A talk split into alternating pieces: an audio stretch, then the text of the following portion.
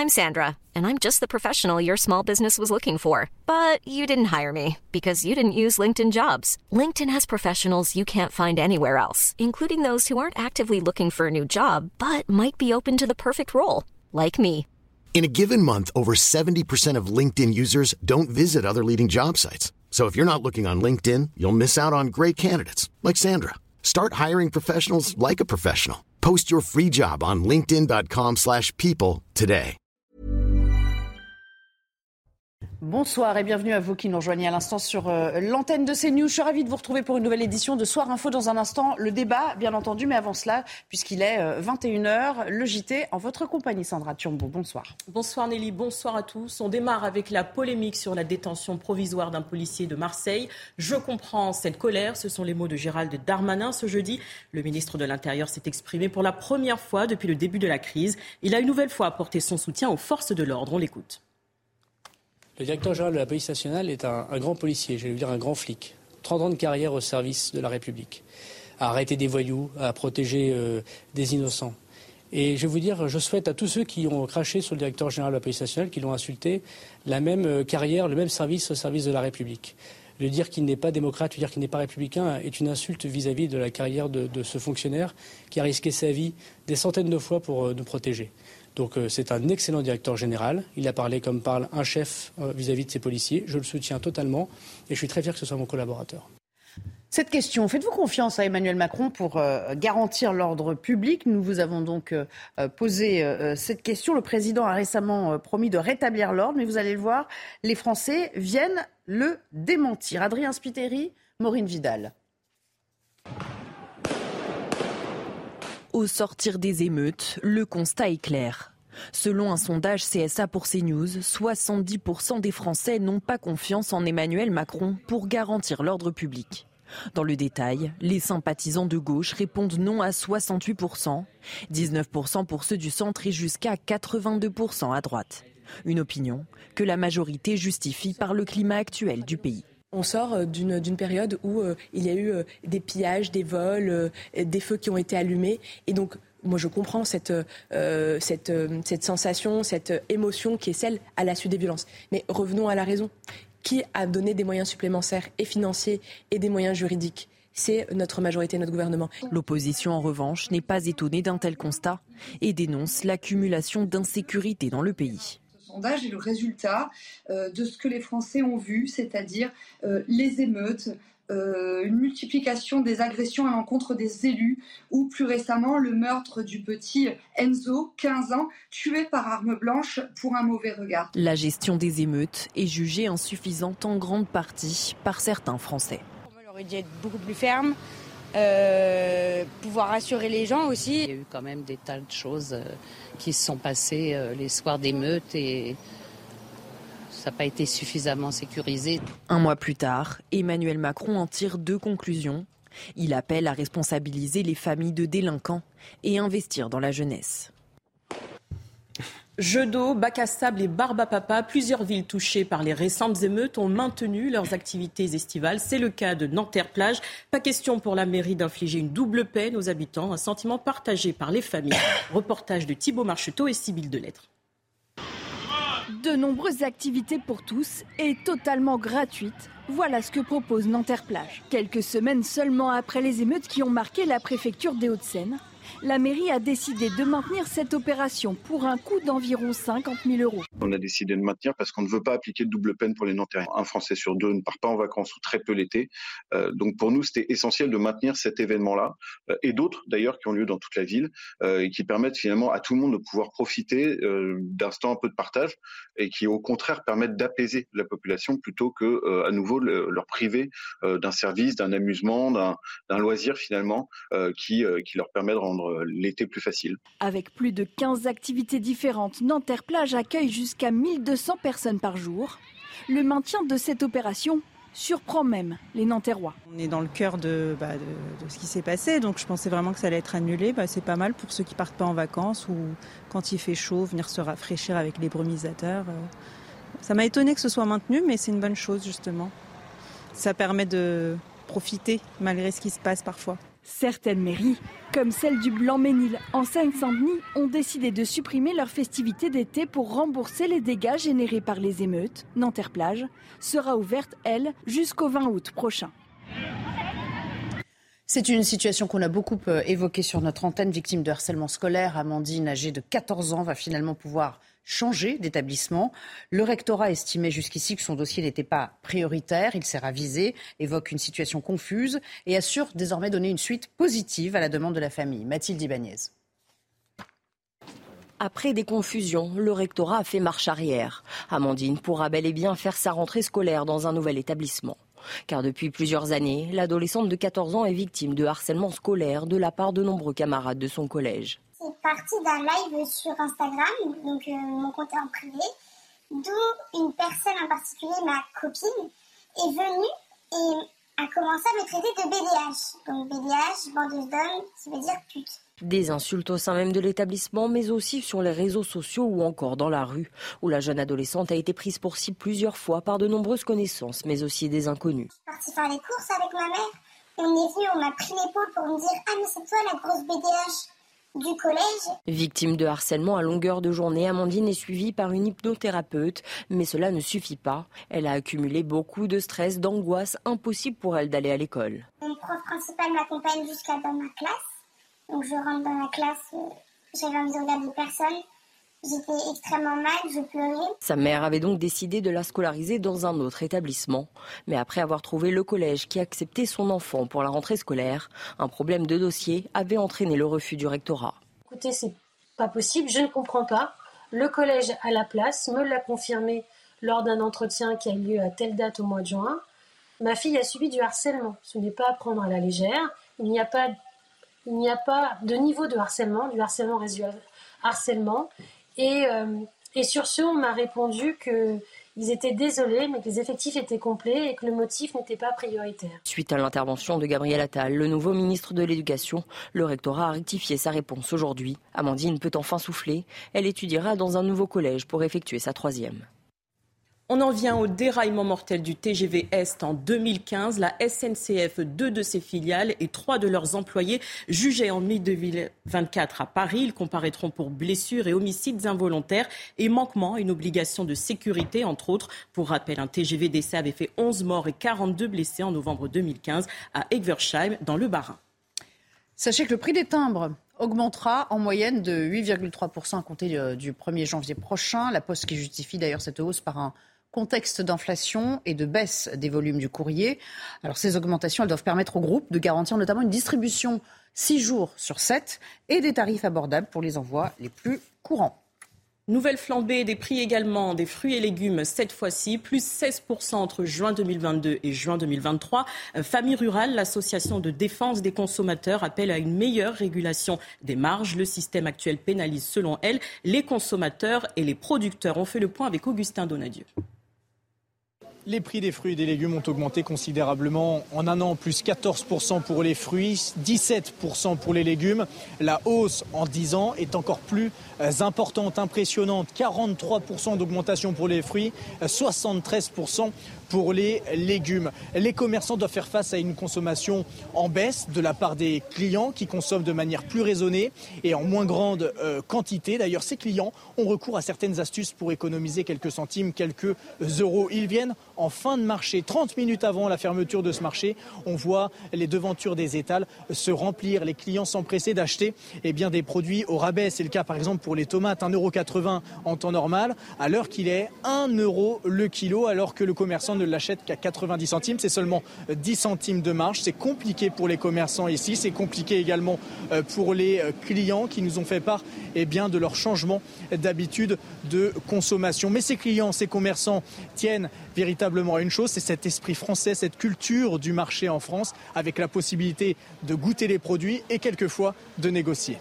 Et puis on a beaucoup parlé de ces températures qui grimpaient sur Terre, mais également dans l'eau, puisque depuis le début du mois, la Méditerranée se réchauffe. Le record de température a d'ailleurs été euh, battu ce lundi avec 28,71 euh, degrés. Le précédent, 28,25 degrés, datait lui de 2003, une situation qui n'est évidemment pas sans conséquences sur la biodiversité. Kylian Salé. En 13 ans, les températures de la mer Méditerranée ont fortement grimpé En août 2010, elles oscillaient entre 22 et 27 degrés. Aujourd'hui, elles dépassent par endroits les 30 degrés, des chiffres qui n'étonnent pas cette chercheuse. La température de l'eau, bien sûr, va euh, dépendre de la température de l'air. Elle dépend aussi du mouvement des courants marins. Donc on a eu des conditions météorologiques assez particulières avec plutôt des flux du sud qui ont eu tendance à ramener des eaux chaudes et à les réchauffer. Des eaux chaudes, en particulier responsables du dérèglement de la faune et de la flore marine. La Méditerranée, c'est une mer qui est reconnue pour être un hotspot de biodiversité, donc très très riche en espèces, mais aussi une région qui est fortement impactée par les espèces invasives qui peuvent venir de Méditerranée orientale ou du sud de la Méditerranée, mais aussi au-delà de la mer Rouge par exemple. Des espèces qui peuvent prendre la place de celles déjà présentes en mer Méditerranée et dérégler les écosystèmes. Selon l'Union internationale pour la conservation de la nature, 1550 espèces d'animaux et végétaux sont menacées d'extinction. Merci beaucoup, Sandra. On se retrouve bien sûr à 22h hein, pour un nouveau point sur l'actualité. Dans un instant, j'accueille mes invités pour le débat. On marque une courte pause. À tout de suite. De retour avec vous, ravi de vous retrouver pour ce débat. Bonsoir William T, merci euh, d'être parmi nous. Je rappelle que vous êtes politologue. Bonsoir Pierre-Henri Bovis, avocat. Bonsoir. Merci aussi d'avoir accepté notre invitation, ainsi d'ailleurs que Garen Schlorokian, qui est consultant politique. On va évidemment parler euh, de Gérald Darmanin euh, en ce moment avec les syndicats policiers. Il les reçoit à Beauvau au terme d'une semaine de grogne quasi inédite. Dès son retour de Nouméa, vous le savez, il a pris la peine de prendre le pouls de cette, de cette colère. Euh, il était d'ailleurs avec des policiers dans un commissariat il y a encore euh, une heure et demie et il s'est assez vite exprimé à la sortie. Écoutons. Moi, je ne commande pas euh, les affaires judiciaires en cours. S'il y a eu faute, elle sera sanctionnée par la justice. je veux évidemment apporter mon soutien à toute personne qui se sent blessée, comme je l'ai fait évidemment au lendemain, voire le jour même de, l'affaire Naël. Mais je veux aussi dire que les policiers, ils ne réclament pas l'impunité ils réclament le respect. Les policiers ne réclament pas être au-dessus des lois. Ils réclament de ne pas être en dessous des lois. Et les policiers, ça ne peut pas être les seules personnes en France pour qui la présomption d'innocence ne compte pas, pour qui les procès médiatiques l'emportent sur le procès juridique, et, pour qui la présomption d'innocence est remplacée par une présomption de culpabilité. William T., vous avez remarqué la même chose que moi sur ces images, non? Il y a quelque chose quand même qui dit déjà tout, même si on ne met pas le son, avant même qu'ils prennent la parole. C'est la scénographie, les deux hommes qui sont derrière lui. Je pense que tout est dit à travers cette image. Moi, je trouve que Darmanin euh, a bien amélioré son image, a amélioré son efficacité gouvernementale depuis la gestion des émeutes. Il y en a certains qui trouvent qu'il n'a pas été un bon ministre de l'Intérieur, qu'il a commis plusieurs erreurs, notamment au Stade de France, où il s'est très largement trompé sur la gestion de la crise. Mais je trouve que depuis la gestion des émeutes, il a montré des qualités de bon ministre de l'Intérieur. D'une part, parce que la gestion des émeutes a été exemplaire. On a été en capacité de pouvoir répondre à des émeutes de plus grande intensité, selon les policiers de 2005, de manière efficace et en moins d'une semaine. Et il a montré que son dispositif était capable de conduire à zéro mort. Et en plus, il n'y a pas eu sans bavure policière. Ça, c'est le premier élément. Le deuxième point, c'est que là, c'est là, la difficulté, c'est qu'il est le seul à pouvoir tenir le gouvernement. En fait, là, on a un véritable problème. Parce qu'avec cette fronde policière, qu'est-ce qu'on montre?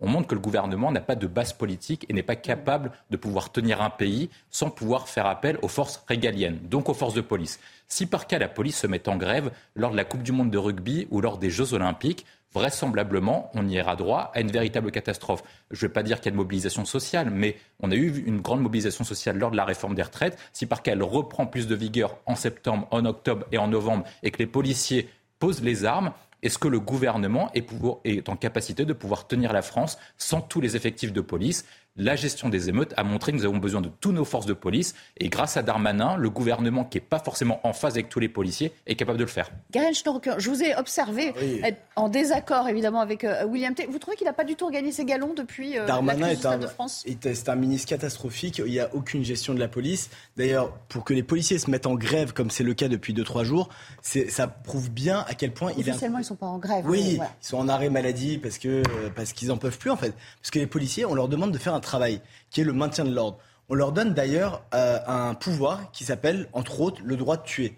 Ils ont le droit de tirer s'il y a une menace. Si, non, mais c'est dans, ils ont le droit. non, ils ont monopole, de, la violence légitime. Le droit de tuer, euh, non, puisque précisément, non, mais précisément, tout le monde dit, ils sont pas au-dessus des lois. Si jamais il y a une menace trop importante. Un policier a le droit de prendre son arme et de tirer. Non, mais c'est tout le monde. l'État c'est l'État qui lui a donné ce droit. Mais non, mais c'est pas, un policier, c'est tout le monde. Vous aussi, vous avez Non, le non, droit de légitime non, de défense. c'est Bah, très différent. C'est très différent. On, fera trancher, on fera trancher l'avocat ensuite. La question, c'est qu'aujourd'hui, les policiers n'en peuvent plus. On leur demande de faire du maintien de l'ordre sans leur donner aucun des moyens de le faire. Aujourd'hui, à chaque fois qu'un policier agit dans son droit, que ce soit de bon droit ou de mauvais droit, après ça c'est le juge qui décide. Mais quand un policier il tire sur Naël par exemple, il le fait pas parce qu'il déteste Naël ou quoi que ce soit, il le fait parce qu'il considère qu'il n'a pas d'autre choix. Aujourd'hui, quand on met des policiers qui tirent ou euh, qui se défendent contre des émeutes en prison, la prison, le but, c'est de sortir des gens dangereux de la société. Ils peuvent très bien être jugés sans avoir été mis en prison au préalable. Quand on les met en prison, c'est qu'on les considère comme dangereux pour la société. Le policier, lui, il est normalement mandaté par l'État pour faire régner l'ordre. Et quand à chaque fois qu'ils font leur travail, ils sont mis en prison, ça veut dire qu'on leur dit qu'ils ne doivent pas faire leur travail. Ce D'ailleurs, pendant les émeutes, Ce pendant ne les... sont pas les, les- les- pardon, mais ce sont pas les raisons qui ont été invoquées Mais- par le juge. sûr. Le juge, il a dit, il ne faut pas qu'il y ait de collusion euh, avec les autres ou ou témoins ou victimes pour acheter ou la euh, paix collègues. civile, tout ça, c'est toujours la même chose. La justice essaye d'acheter la paix civile en mettant des policiers en détention provisoire, alors qu'ils n'ont aucunement de raison d'aller en détention provisoire. Ce policier, les policiers, à chaque fois que ce soit dans l'affaire Naël ou de celle de Marseille, Oui. ne sont pas des dangers pour la société. Ils n'ont pas de raison d'être en prison pendant euh, l'attente de leur procès. Maître, euh, on peut peut-être trancher rapidement sur cette question de, de légitime défense. Est-ce que c'est est -ce c'est promis à tout le monde de pouvoir se défendre euh, de la sorte? Il y a plusieurs choses qui ont été intéressantes sur lesquelles j'aimerais revenir. La première, c'est que le, vous savez, le- le- l'adage qu'on reprend souvent de Max Weber de dire que l'État a le monopole de la violence physique légitime est, est beaucoup trop travesti. Qu'est-ce que veut dire cette phrase? Ça veut simplement dire que la violence, la violence physique entraînée par les individus est illégitime. Et les individus, lorsqu'ils sont en désaccord, ne peuvent exprimer de violence physique.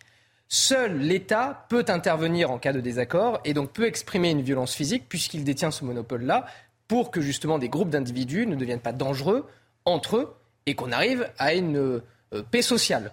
C'est ce que décrit Raymond Aron d'ailleurs très bien dans, euh, dans la démocratie et c'est vraiment ce principe-là même de violence physique légitime. Ce qu'on appelle l'usage légitime de la force. Exactement, l'usage légitime de la force.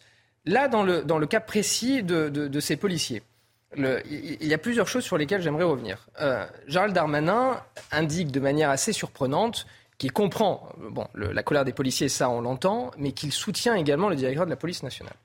Le- sur ce que a pu dire le directeur de la police, je, je- je- je- je dois exprimer quand même un certain nombre de désaccords parce que juridiquement, ça ne tient pas. Évidemment, on partage la colère des policiers. Et on respecte le travail qui est fait, et évidemment la pénibilité de ce travail-là, et la difficulté. Alors à quel point il va trop loin pour autant, pour autant, on ne peut pas nier que les citoyens, et c'est un principe fondamental de notre droit, tous les citoyens sont égaux devant la loi. Et il y a un principe également fondamental qui est que la justice est indépendante. Alors, on peut évidemment, on, pousse des cris d'orfraie en disant mais non, mais pas du tout, le parquet typiquement n'est pas indépendant puisqu'il est directement lié au garde des Sceaux. C'est une critique d'ailleurs qui est, qui est formulée par la Cour européenne des droits de l'homme. Mais pour autant, la justice est rendue par des magistrats du siège qui sont indépendants. Et lorsqu'un policier est placé en détention provisoire, typiquement dans ce, dans ce genre de cas, c'est en lien avec le code de procédure pénale qui énumère des faits très précis. Donc vous les avez énumérés d'ailleurs tout à l'heure, c'est pas de concertation avec les témoins, destruction de preuves, etc. En revanche, peut-être le point de critique, et là je rejoins Garen sur, sur, ce, sur ce point, c'est qu'aujourd'hui on a un réflexe quasi pavlovien de beaucoup de magistrats qui considèrent que dès lors qu'il y a des, éléments de culpabilité qui pèsent un peu trop sur le mise en examen, alors il faut le mettre, le placer en détention provisoire. Et on se sert du code de procédure pénale en excuse pour placer un individu parce qu'on considère qu'il est coupable, parce qu'un magistrat peut avoir aussi l'intime conviction qu'il est coupable. Donc, effectivement, la détention provisoire, c'est peut-être un régime à revoir, parce que notamment euh, en France, on détient à peu près 30% de personnes en détention provisoire par rapport à l'ensemble des détenus, ce qui est bien supérieur à la moyenne des pays européens. C'est à peu près 22-23% au sein de l'Union européenne. La France, c'est presque 30%. Donc on voit bien qu'en France, il y a un problème sur la détention provisoire et qu'on place trop souvent des personnes en détention provisoire. Donc peut-être qu'il faut effectivement revoir ce régime, mais les policiers n'ont pas à avoir un statut juridique à part. D'accord. Mais vous le rejoignez, euh, même si votre argumentaire est différent, vous le rejoignez in fine sur le fait qu'il n'était pas forcément nécessaire, ou c'est peut-être exagéré de le maintenir en détention? Ah, sur un plan strictement juridique, que ce soit dans le cas de Naël, moi je prends les, vraiment les deux cas de figure, hein, que ce soit dans le cas de Naël ou alors dans le cas à Marseille de ce, de ce jeune homme. C'est pas, pareil. Non, non, mais je c'est que juridi- juridiquement, la détention provisoire, à mon sens, je ne suis pas juge, mais à mon sens, compte tenu des informations qui ont été, euh, qui ont été euh, dites dans les médias, la détention provisoire n'est pas justifiée. Parce qu'encore une fois, la détention provisoire est l'exception à la liberté et l'unique moyen, et j'insiste, c'est l'unique moyen de parvenir à un des motifs évoqués dans le code de procédure pénale, contrairement à l'assignation à résidence, le bracelet électronique, le contrôle judiciaire, etc. je pense que l'ensemble des policiers n'ont rien contre la détention provisoire du policier qui a conduit au décès de Naël. Tout simplement parce que le motif invoqué, c'était sa propre protection. Donc c'était le septième motif, la question de trouble à l'ordre public, en disant que si l'État était extérieur, sa famille était menacée, etc. Et donc du coup, on le met en détention provisoire, non pas pour dire qu'il est coupable, mais pour le protéger. Ça, c'est pour le premier policier. Ça veut dire que l'État n'est plus... Oui, oui, ça, ça c'est un autre point. Ça, ah oui, mais bon... Ça veut dire que l'État n'est pas capable de protéger Ça fait tomber un peu l'argument de la, de la mise oui, mais en tout cas, c'est un argument et les aucun policier ne conteste cette détention provisoire. Ça, veut dire que l'État n'est plus capable de protéger ses propres policiers. par contre, le deuxième point, c'est là où moi je reprends votre argumentaire, c'est là qui est problématique, c'est que les policiers ne sont pas des justiciables comme les autres. Ils ne sont pas égaux comme vous et moi. À partir du moment où il y a le moindre fait à partir du moment où il y a le moindre affaire politico-médiatique, ils sont présumés coupables. C'est-à-dire que les policiers sont considérés comme des sous-citoyens par l'ensemble des magistrats. Et à chaque fois que vous avez une affaire qu'un policier est mis en cause, il est présumé coupable, il est mis en détention provisoire, sa carrière sera stoppée, sa famille sera menacée, ses enfants vont être poursuivis. Et, ça, et donc, du coup, quand vous mettez à la place de chacun des policiers, est-ce que vous êtes encouragé à aller au boulot pour un salaire qui est très faible, alors que vous risquez de prendre, vous perdre votre taf que votre famille puisse avoir des problèmes uniquement parce que vous voulez résoudre votre problème de vocation? Allez, on va avancer un petit peu, mais on reste quand même sur cette affaire et on attend bien entendu une éventuelle prise de parole, pourquoi pas, euh, ou de Gérald Darmanin ou euh, des représentants des syndicats policiers à la sortie de la place Beauvau. J'aimerais qu'on revienne à, ce plaignant, Eddy à Marseille, qui raconte dans un média comment lui a vécu ces instants de l'interpellation qui lui a valu ces 60 jours d'ITT et, qui a valu donc à ce policier de se faire euh, placé en, détention. Regardez, quand j'ai voulu me relever, on m'a attrapé, j'étais traîné dans un coin, immobilisé au sol et roué de coups par les policiers. À aucun moment on ne m'a demandé mes papiers ni ce que je faisais là. Ça continue. Il parle après de quand il s'est rendu compte des blessures qu'il, euh, que ça lui avait occasionné. J'ai voulu me toucher la tête, mais je n'ai pas senti mon crâne. J'ai senti quelque chose qui prenait toute ma tête, quelque chose de rond. Je suis restée dans le coma jusqu'au lendemain, 17-18 heures. Et puis, dernière euh, citation, je me suis regardée une fois à l'hôpital par curiosité, mais c'était trop. Quand tu vois que ton crâne n'est plus comme avant, c'est super dur à supporter. Et qui conclut en disant qu'il a perdu presque 10 kilos. Euh, ceci étant dit, et je vais vous faire réagir, mais pour être tout à fait complet, écoutons ce qu'a dit aussi Olivier Véran, qui et dans l'empathie, mais qui rajoute une petite phrase. Forcément, on a envie d'abord de, lui dire que euh, on lui souhaite de se, rétablir et de, pouvoir trouver euh, la, voie de la reconstruction. Euh, néanmoins, Néla Latrousse, quelle que soit la vidéo, quel que soit le témoignage auquel vous et moi, comme citoyens français, pouvons être exposés, ça ne fait pas de nous des magistrats ou des juges. Vous en êtes d'accord Si nous étions un État au sein duquel, sous le coup d'une émotion légitime, face à des images, face à un témoignage, nous décidions nous-mêmes que telle ou telle personne doit être condamnée sur la base d'eux, alors nous ne serions pas dans un système avec une justice qui fonctionne. Évidemment, je souhaite que ce jeune homme puisse obtenir les réponses, je souhaite que ce jeune homme puisse récupérer, retrouver un état de santé le plus rapidement possible. Beaucoup d'empathie, évidemment, parce que de fait, il est blessé, il a été blessé euh, sérieux, blessé grave. Il y a une forme de distanciation quand même. Il parle de réponses. Les mots sont importants, je trouve, dans ce qu'il dit des réponses qu'il puisse récupérer, mais pas rendre justice. Enfin, il est très précautionneux, non, dans ce qu'il dit, euh, euh maître euh, le, le, il y a deux sujets. Évidemment, on partage, enfin, on est, empathique, évidemment, on partage la souffrance de ce jeune. Il n'y a aucun jeune qui mérite d'être tabassé s'il a été tabassé. Maintenant, moi, ce qui me gêne toujours. S'il a été tabassé. Exactement, s'il a été tabassé. J'en viens du coup à mon deuxième propos, c'est que la, seule chose, moi, qui me gêne dans ce genre de témoignage, c'est qu'on n'a toujours qu'un seul son de cloche. Mm. On n'a pas d'autre son. Donc évidemment, on attendra de savoir quelle est la version euh, du policier qui est mis en, qui, qui est mis en cause. Mais évidemment, lorsqu'un jeune présente des blessures, personne ne peut être satisfait. Personne ne se lève le matin pour se dire j'espère qu'un jeune se fera casser la figure euh, euh, dans la journée.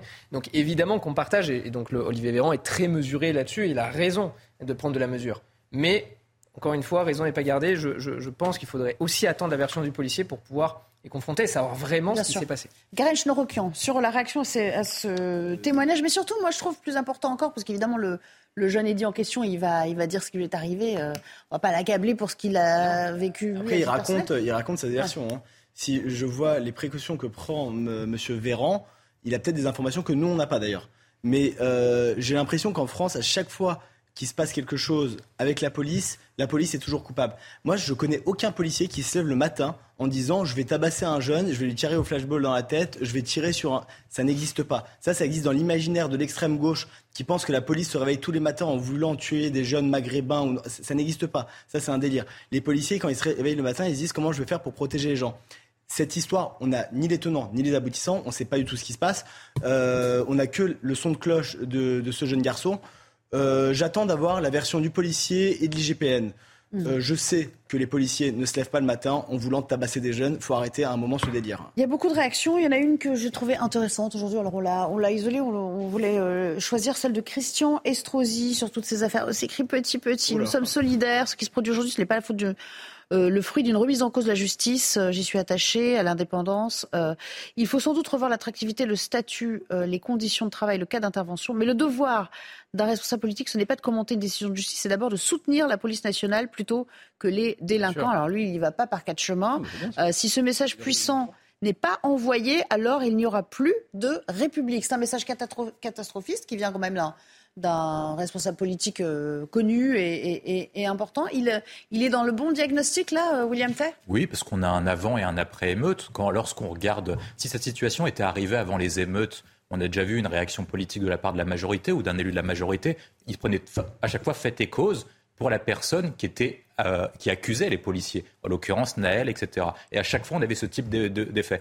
Il y avait également Christophe Castaner, lorsqu'il ministre de l'Intérieur, qui mettait un genou à terre à chaque fois qu'il y avait une véritable problématique. Donc on voit bien que l'exécutif est en train de changer de position parce qu'on a un avant, un après émeute. Le premier point, c'est que 70% des Français veulent davantage d'ordre et de sécurité. Donc de toute façon, même l'électorat de Macron demande des mesures de sécurité qui sont plus fortes. Le deuxième point que je vois, c'est euh, que après euh, sept ans de procédure, eh ben, on a vu finalement que les personnes qui accusaient parfois pouvaient faire de faux témoignages, comme notamment dans l'affaire Traoré, où on a vu que sept ans après, le parquet a, eh ben, recueilli, un non-lieu. Le, parquet a recueilli un non-lieu et vraisemblablement qui sera confirmé par les magistrats du siège. Donc ça veut dire que toutes les comme ça a été évoqué précédemment, il y a des histoires qui ne sont pas forcément véridiques et il faut toujours attendre que le temps médiatique n'est pas le même que le temps judiciaire et que bien souvent des policiers sont innocentés a posteriori. L'autre point que je vois, c'est que ça veut dire, et c'est ça le véritable problème, c'est-à-dire que actuellement l'exécutif a peur d'une rébellion et d'une fronde policière, tout simplement. Moi, je pense que c'est ça le, grand changement majeur. Les deux détentions provisoires. Ah ben oui, tout simplement, parce que euh, lorsque vous prenez Olivier Véran, qui, Olivier Véran, qui vient principalement de la gauche, a tenu des commentaires qui étaient contradictoires avec ce qui tient là actuellement. Elisabeth Borne aussi, Emmanuel Macron aussi. Si par cas, ils tiennent ce type de position et que tout le monde se met derrière Darmanin, tout le monde se met derrière DGPN, ça veut dire qu'ils sont derrière la police parce qu'ils ont peur que la police fasse une fronde et lâche le gouvernement. Alors justement, parlons de la police avec vous, euh, Amaury Bucco. C'est un peu l'objet de votre chronique, la liaison est, toute trouvée. Va-t-on assister à des, non pas euh, des euh, services minimums, le fameux code 562 ou des arrêts maladie en série, mais même à des démissions en série? Est-ce qu'il y a une lame de fond de ce point de vue? Bah, Ce qui est sûr, c'est comme des policiers se mettent actuellement en retrait. Alors on va voir ce que ça donne les discussions avec Darmanin, mais depuis le début, Darmanin soutient finalement quand même la police. Euh, depuis le début des émeutes. Et le problème, c'est plus le regard de la société et le traitement de la justice vis-à-vis de ces policiers.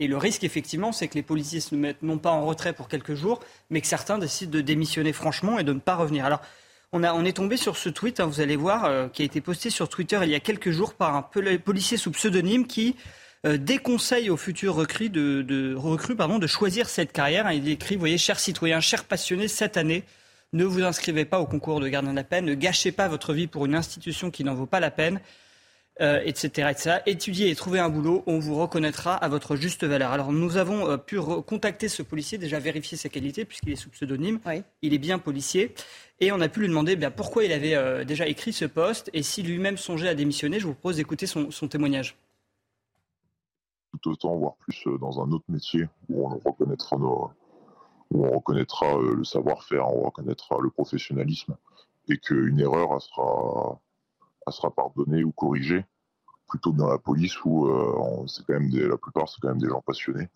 Et le jour où on commet une erreur, et eh ben on, passe pour exemple. Euh, demain j'ai une opportunité professionnelle qui me présente, qui se présente à moi, je, je suis pas sûr que je resterai dans la police. Et évidemment, ce problème des démissions dans la police est d'autant plus préoccupant qu'il se renforce d'année en année. c'est effectivement ce qu'indiquait un rapport de la Cour des comptes qui était daté de avril 2023 et dont l'un des chapitres était intitulé, je cite, Les forces de sécurité intérieure peinent de plus en plus à recruter et à fidéliser leur personnel. Vous allez voir hein, cet extrait du rapport de la Cour des comptes qui explique que depuis la pandémie de Covid-19, le nombre de personnels quittant la police et la gendarmerie nationale est croissant. Sur les cinq dernières années, hein, explique le rapport, le record du nombre de départs a été atteint en 2021 pour les deux programmes, donc police et gendarmerie, puis a été à nouveau battu en 2022, si bien que la gendarmerie nationale doit à ce stade renouveler 15% de ses personnels chaque année seulement pour compenser les départs. Alors ces départs, ils peuvent s'expliquer par plusieurs raisons. Déjà, il y a peut-être un phénomène générationnel. On est jeune et aujourd'hui, on change plus facilement euh, de travail, euh, de métier. Il y a aussi la, création de la police municipale qui attire beaucoup de policiers en reconversion avec des conditions avantageuses. Mais vous avez aussi, bien sûr, le mal-être dans la police qui s'illustre actuellement avec cette vague de retrait. Je rappelle par ailleurs qu'il y a eu quand même 46 policiers qui se sont suscités en 2022. Alors, au-delà du manque d'effectifs, en quoi est-ce un problème pour la police? Eh bien, qui dit démission dit besoin de recrutement. Et euh, faute de candidats suffisants et de pouvoir remplir les rangs, eh bien, la police a drastiquement baissé le niveau de recrutement. Vous allez voir euh, cette petite, euh, ce petit, ces petites explications, ces chiffres. Hein. Pour vous donner une idée, pour le concours de gardien de la paix, en 2012, un candidat, un candidat sur 50 était reçu. Donc vous aviez largement le choix. Aujourd'hui, enfin en 2020, c'est un candidat sur 5 qui est reçu. La baisse des, la moyenne des notes, elle a, chuté. Ça se voit aussi dans, les, moyennes qui sont établies chaque année. Et le seuil d'acceptabilité, eh bien aujourd'hui, un policier qui a 8 sur 20 à son concours de gardien de la paix, eh bien peut être accepté dans la police, alors qu'avant c'était impossible. Et le problème, euh, Nelly, c'est que si vous baissez le niveau de recrutement euh, pour recruter des gens a priori du coup moins motivés et en même temps moins compétents, eh bien ces personnes elles vont commettre plus d'erreurs dans la police et puis surtout elles vont démissionner davantage parce qu'elles seront souvent moins motivées. Et le problème c'est que si vous, vous, recrutez des gens moins compétents et qui commettent plus d'erreurs, bah, vous faites de nouvelles polémiques et donc vous, vous de nouveau vous créez des vagues pas comme ça que vous réglez le problème. Exactement. Donc si vous voulez c'est un cercle vicieux. Plus vous recrutez, mal, plus mal vous recrutez et plus vous créez des démissions à la chaîne. Et donc, c'est un cercle vileux dont il va falloir sortir, j'espère, un jour. C'est vraiment très intéressant. Merci beaucoup, euh, Amaury. On vous retrouve un petit peu plus tard, mais vous restez bien sûr avec nous pour euh, la discussion qui va s'engager quelques minutes. Maître, euh, Maître Bovis, sur le, taux de recrutement, enfin, c'est incroyable, un candidat sur 5 en 2020, c'est-à-dire qu'on est 8 ans seulement après le 1 sur 50. C'est-à-dire qu'on a vu quand même la, déperdition. Comme vous dites, le, la moindre exigence ou le, on a moins de, de degré d'exigence, euh, d'excellence pour, pour le recrutement. C'est très intéressant ce qui vient d'être dit, mais j'aimerais venir sur, sur, un point en particulier. J'évoquais tout à l'heure, c'est le monopole de la violence physique légitime. Pourquoi la, la justice est intransigeante et a raison d'être intransigeante avec la police? La police est le bras armé de l'État. C'est la police qui peut faire usage d'une arme. C'est la police qui d'ailleurs exprime cette violence physique légitime lorsque justement la violence est nécessaire, notamment pour euh, garantir la paix sociale. C'est normal donc du coup qu'il y ait une intransigeance, une intolérance, presque j'ai envie de dire, sur l'action de la police. Puisque si. le problème, c'est qu'ils sont. Non, mais je, je, je finis. Mais je finis. Mais non, mais je, ils sont je finis. contre les policiers que contre les délinquants. Oui, mais je finis. Du... Oui, bien sûr, mais je finis mon, mon raisonnement sur la police. Et donc, c'est la raison pour laquelle, justement, la police doit être contrôlée. Mais pour autant, effectivement, et vous avez raison de le dire, la police ne doit pas être à chaque fois celui, euh, celui qui doit être pointé du doigt. Elle doit être protégée vis-à-vis des délinquants. je, partage ce point de vue. Mais donc, du coup, si on veut préserver la police, il faut que la police soit évidemment contrôlée. Elle l'est par l'IGPN et ensuite, tout citoyen est égaux devant la loi. Donc, dès lors, la police répond à un code de procédure pénale et à un code pénal comme n'importe quel citoyen. Mais ensuite, il faut qu'elle soit formée pour que justement, il n'y ait pas derrière et ce que vous disiez tout à l'heure de très intéressant, qu'il n'y ait pas derrière de, de, de mauvais gestes un mauvais maniement des armes. De, maniement on, dit communément que les policiers sont, déjà moins bien formés que les gendarmes. il y a un problème de formation. Il y avait une épreuve de, de, capacité à résister au stress qui a été supprimée il y a quelques années. Mais comme pour euh, les métiers qui sont en tension, enfin, qui sont avec des métiers en tension, comme du coup, il faut, que, il faut que ces métiers soient évidemment valorisés, qu'ils soient bien mieux payés, parce on, enfin, je veux dire, c'est compréhensible. On entend lorsque des policiers. Mais c'est pas attendez, est-ce que tous les matins vous lèveriez vous pour risquer presque votre vie pour 2000 euros par mois. votre vie. Non mais alors, que leur vie tous les matins. Exactement. Donc du coup, il faut mieux les valoriser évidemment en termes de salaire. Il faut leur offrir un salaire qui soit bien plus décent. Le salaire, c'est pas le. Il faut. Alors, on, va, on, va, laisser la parole justement. Et derrière, et derrière une formation qui soit en cohérence avec l'exercice qui est particulièrement difficile de la police. La précision d'Amaury et puis Garage Requin. Justement, ce qu'expliquait ce rapport de la Cour des comptes, c'est qu'effectivement, le salaire, il avait déjà été revalorisé, et revalorisé c'était finalement plus le problème. Moi, je pense que le problème, c'est que vous avez des gens qui crient tout le monde déteste la police qui dissuade des gens du coup d'aller dans cette carrière. Le problème, c'est que ce n'est pas les gens qui crient tout le monde déteste la police qui vont devenir policiers. Donc finalement, plus personne veut devenir policier aujourd'hui. Bien sûr. Et sachant que et puis à côté low cost quand même qu'on peut pas nier hein, euh, sur la précarité du métier, le fait qu'on change communément. Les messages politiques quand Jean-Luc Mélenchon hein. propose qu'on désarme la police, par exemple aussi, c'est n'importe quoi. Euh, mais c'est l'extrême gauche a une part très active dans la détestation de la police aujourd'hui dans ce pays, en expliquant toujours que la police est coupable, que les que les délinquants sont toujours innocents. D'ailleurs, c'est à peu près le même discours que celui du syndicat de la magistrature, qui depuis 50 ans explique que les délinquants sont les victimes et que les victimes sont les coupables en réalité. Aujourd'hui, le vrai problème, c'est que le, avant, le ministère de l'Intérieur soutenait ces policiers. Aujourd'hui, Darmanin passe son temps à, faire l'équilibriste. Un côté, du côté des voyous, oui, je comprends. D'ailleurs, on va mettre les policiers euh, dans. Je suis pas sûr qu'on puisse lui faire ce si, si, pas à lui. il l'a fait. Aujourd'hui, quand il. Ce soir, il dit pas ça. Pas ce soir, mais il change tout. Mais, Darmanin, c'est un homme, il condamne. Il condamne sur Twitter toute la journée. Il condamne ceci, il condamne cela, mais on ne le voit jamais agir. Est-ce que vous avez vu depuis 4 ans que Darmanin est ministre de l'Intérieur une évolution dans le bien, dans le bien Par rapport à Castaner, oui, quand même. Castaner était vraiment catastrophique. Non, mais il faut poser la question au policier. Il, est plus apprécié. Euh, mais Castaner, il demandait aux policiers de se mettre à genoux pour s'excuser. C'est vrai que c'est encore un autre niveau. Mais Darmanin n'a rien fait pour dans la réalité des faits. Vous allez visiter un commissariat. Il ne peut pas changer euh, le sort de tout Les ministres de l'Intérieur. Les ministres de l'Intérieur. Oui, mais enfin bon, il ne peut pas tout changer. En réalité, quand on fait partie d'un gouvernement, quand on fait partie d'un gouvernement qui est celui de M. Macron, oui, c'est sûr que la mais police. l'impulsion, elle doit être donnée au plus haut. en fait, le ministre n'est là que pour exécuter les ordres du président de la République. Le problème, c'est qu'aujourd'hui, les policiers, on parlait de l'état de la police, ne sont pas du tout représentés par le ministère de l'Intérieur, qui les lâche dès la moindre occasion. Là, aujourd'hui, ils peuvent rien faire parce qu'ils savent qu'ils sont en train de perdre. Mais je vous rappelle que pendant les manifestations, euh, pendant les émeutes, la police n'avait pas le droit d'intervenir sur la quasi-totalité des cas. Mm. On avait, les policiers avaient ordre de ne pas intervenir pour éviter les bavures. vous, disiez, Monsieur T, qu'il n'y avait pas eu euh, de, de bavures pendant les. C'est rien. 1000 interventions. 4000. 4000 même 4000 sur les 100 000 et quelques émeutiers, c'est ridicule. le nombre d'interpellations. Mais 100 000, 100 000 c'est le chiffre de la Non, non, non, c'est 4 000 condamnations. Non, non c'est 4 000 interpellés. 4 000 interpellés. 4 000 interpellations. 4 000 interpellations. Combien de condamnations 700 condamnés. C'est ridicule, ces chiffres sont ridicules. D'après l'ancien patron de la DGSE, il y avait Donc 100 000. sur les 100 000, il fallait. Euh... Mais en fait, il faut arrêter tout le monde. Quand tout quiconque non, mais, viole mais, la non, loi 000, en brûlant une école, en brûlant une voiture, en brûlant une bibliothèque, bah oui, il doit être arrêté, c'est la loi. Vous savez très bien que. Bah, non, mais c'est, je comprends C'est la loi, c'est factuellement la loi. C'était impossible d'arrêter tout le monde. C'est impossible parce que cet État. Parce qu'il s'évapore aussi dans la nature. Oui, mais donc du coup, la police avait des ordres de ne pas intervenir. Non, mais s'ils n'ont pas d'ordre, comme ils ont fait pour attraper 4000 personnes alors Mais c'est très peu, c'est ridicule. Moi, les policiers avec qui je parlais pendant les émeutes me disaient pas qu'ils avaient ordre de ne pas intervenir. Ils avaient un quota. Ils avaient la priorité, c'était peut-être d'aller plutôt escorter les pompiers pour éteindre les incendies, ça c'est vrai. Mais ce que je veux dire, c'est qu'on leur a pas donné d'ordre de ne pas interpeller.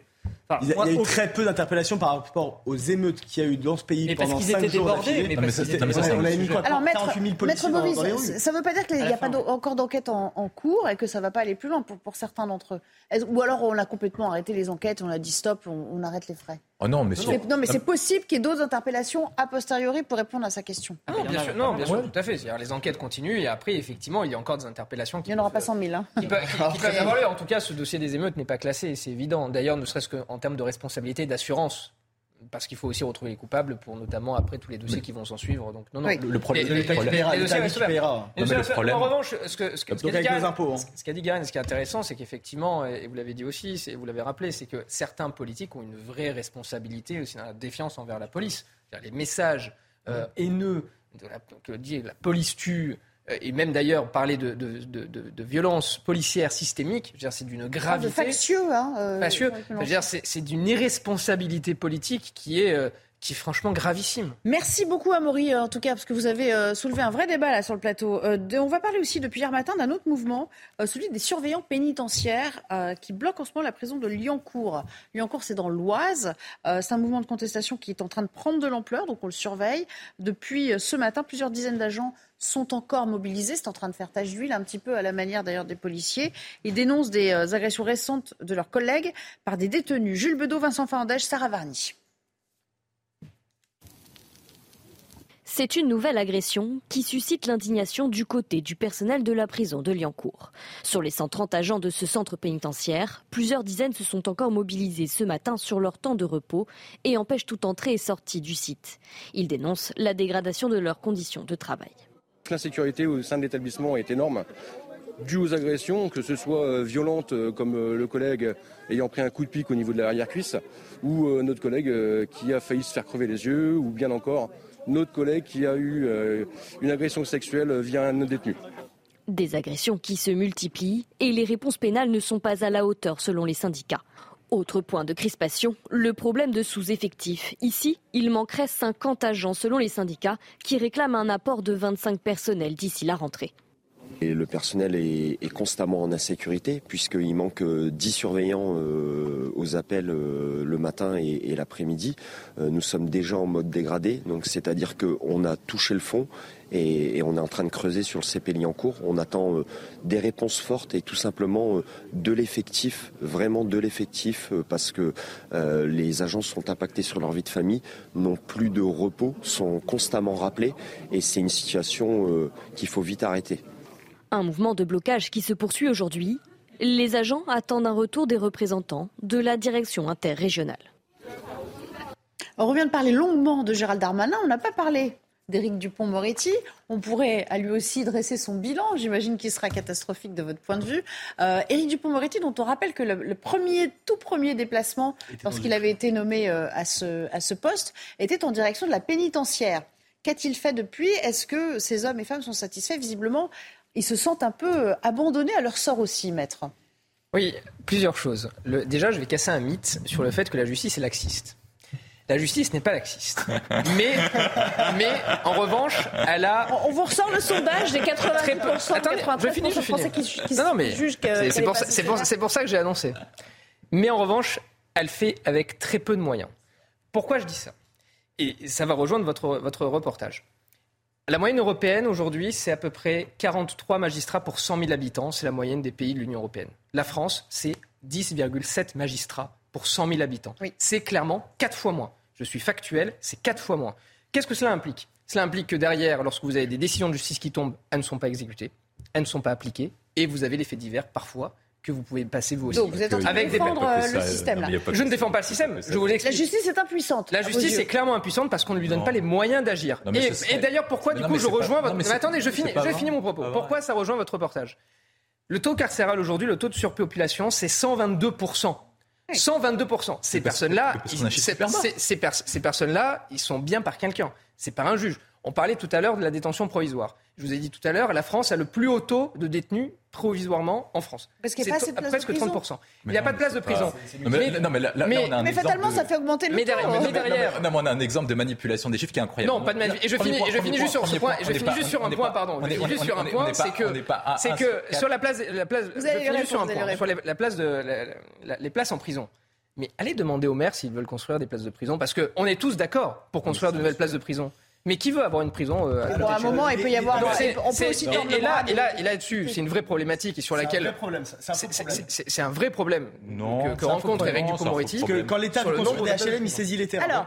Euh, si vous, allez lui répondre parce que je sais que vous, êtes en frontal sur le taux d'occupation, mais, mais aussi j'aimerais qu'on revienne. Vous, vous allez vous en charger d'Éric Dupond-Moretti. Allez-y. Bah, sur tous les points. Alors, est-ce que la France a, dépense moins pour sa justice que les autres pays? La France dépense deux fois moins par habitant que l'Allemagne, ça c'est vrai. Est-ce que pour autant, on peut dire par conséquent que la justice manque de moyens et ne serait pas laxiste Le problème du laxisme, ce n'est pas une question de manque de moyens, c'est une question de proportionnalité des peines. Lorsque vous avez des personnes qui commettent des viols, qui commettent des meurtres et qui ont des peines qui sont minorées par rapport aux dommages qu'ils ont causés à la société, par rapport aux dommages qu'ils ont causés à la victime, est-ce qu'on peut parler d'une justice qui, est un, qui, qui, pratique une tolérance zéro? Non, ce n'est pas le cas. Le deuxième point que vous dénoncez, c'est de dire on a un taux de surpopulation carcérale. Mais en même temps, si on n'a pas de place de prison, il suffit que vous mettiez 10 personnes en prison, et ben vous avez un taux de surpopulation qui est très élevé. Le problème, c'est pas la surpopulation, c'est le fait qu'il ait trop de tarés en France. C'est ça le sujet essentiel. Et donc, du coup, pourquoi est-ce qu'on n'a pas assez de prisons qui sont en rapport avec une société ultra violente Lorsque vous avez Enzo qui se fait tuer à 15 ans uniquement pour un regard, Est-ce que vous pouvez dire que la société va bien Non, si la société va mal, qu'elle est ultra violente, il faut par conséquent augmenter le nombre de places de prison. Non mais attendez, c'est un très bon exemple, Enzo. C'est un très bon exemple, Enzo. Le problème, c'est pas la politique. Vous savez ce qui lui est arrivé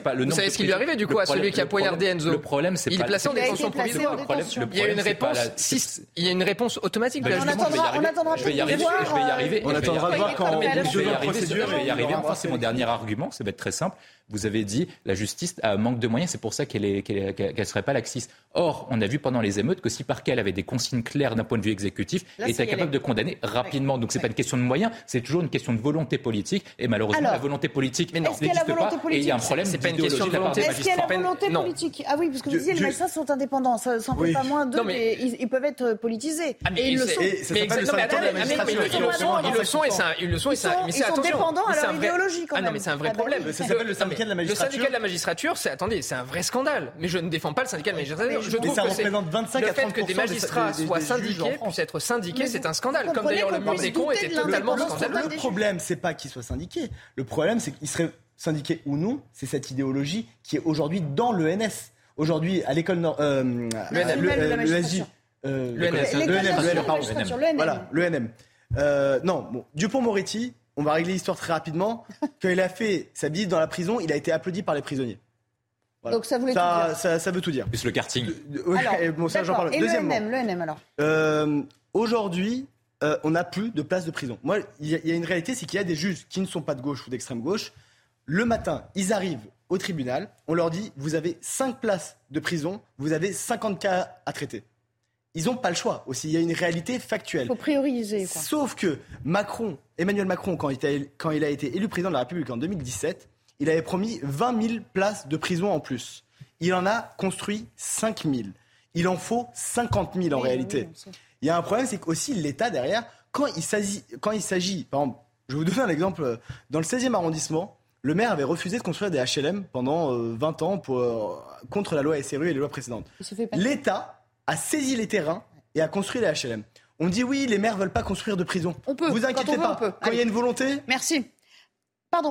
non, mais c'est pas grave. Je voulais signifier que c'était la fin, mais euh, je, je m'excuse. Non, mais quand, quand l'État veut, il peut faire. On s'interrompt quelques minutes et on reprend ce, cet assez bon débat, je dois dire, entre vous, messieurs, euh, avec euh, bah, la mort euh, d'Adama Traoré. Et donc, sept ans après, comme vous le disiez, le parquet qui requiert un non-lieu. Je suis sûr qu'il y aura beaucoup de réactions à nouveau à tout à l'heure avec vous et c'est l'heure du journal de Sandra Thiombo. Rebonsoir. Bonsoir à tous. À la une de l'actualité ce jeudi, la polémique autour de la détention provisoire d'un policier de Marseille. Je comprends cette colère. Ce sont les mots de Gérald Darmanin ce jeudi. Le ministre de l'Intérieur s'est exprimé pour la première fois depuis le début de la crise. Il a une nouvelle fois apporté son soutien aux forces de l'ordre. On l'écoute. Le directeur général de la police nationale est un, un grand policier, je vais dire un grand flic. 30 ans de carrière au service de la République à arrêter des voyous, à protéger euh, des innocents. Et je vais vous dire, je souhaite à tous ceux qui ont craché sur le directeur général de la police nationale, qui l'ont insulté, la même euh, carrière, le même service au service de la République. Le dire qu'il n'est pas démocrate, le dire qu'il n'est pas républicain est une insulte vis-à-vis -vis de la carrière de, ce fonctionnaire qui a risqué sa vie des centaines de fois pour euh, nous protéger. Donc c'est un excellent directeur général. Il a parlé comme parle un chef vis-à-vis -vis de ses policiers. Je le soutiens totalement et je suis très fier que ce soit mon collaborateur. Avez-vous confiance en Emmanuel Macron pour garantir l'ordre public? Nous vous avons posé la question dans un sondage CSA pour CNews. La réponse est sans appel, non pour 70% des sondés. La majorité justifie cette opinion par le climat actuel du pays. La gestion des violences urbaines par le président est jugée insuffisante, en grande partie par certains Français. Le prix des timbres augmentera en moyenne de 8,3% au 1er janvier 2024. La Poste justifie cette hausse par un contexte d'inflation et de baisse des volumes du courrier. Ces augmentations doivent permettre au groupe de garantir notamment une distribution 6 jours sur 7 et des tarifs plus abordables pour les envois les plus courants. Dans le reste de l'actualité, une nouvelle hausse du mercure étouffe la Grèce en proie aux incendies. Conséquence, un lourd bilan environnemental et humain. Des milliers de touristes ont été évacués des îles de Rhodes, de Corfou et de B. Les pompiers restent mobilisés et vigilants ce jeudi. Des conditions climatiques plus favorables sont attendues demain. Merci beaucoup, chère Sandra. Merci et, et à tout à l'heure pour un nouveau point sur euh, l'actualité. Dans un instant, Nous parlerons du parquet de Paris qui a donc requis ce non-lieu euh, dans l'enquête sur la mort d'Adama Traoré. On entendra aussi la réaction de l'avocat des gendarmes qui avait été mis en cause. À tout à l'heure. La suite de notre euh, émission Soir Info avec euh, nos invités, on va parler du euh, parquet qui demande un non-lieu dans l'enquête sur la mort d'Adama Traoré au terme de dix expertises et contre-expertises dans cette affaire. Je vous rappelle qu'elle est devenue emblématique, elle a encore des ramifications aujourd'hui, on l'a vu avec l'actualité récente. Le rappel des faits avec Noémie Schulz pour commencer.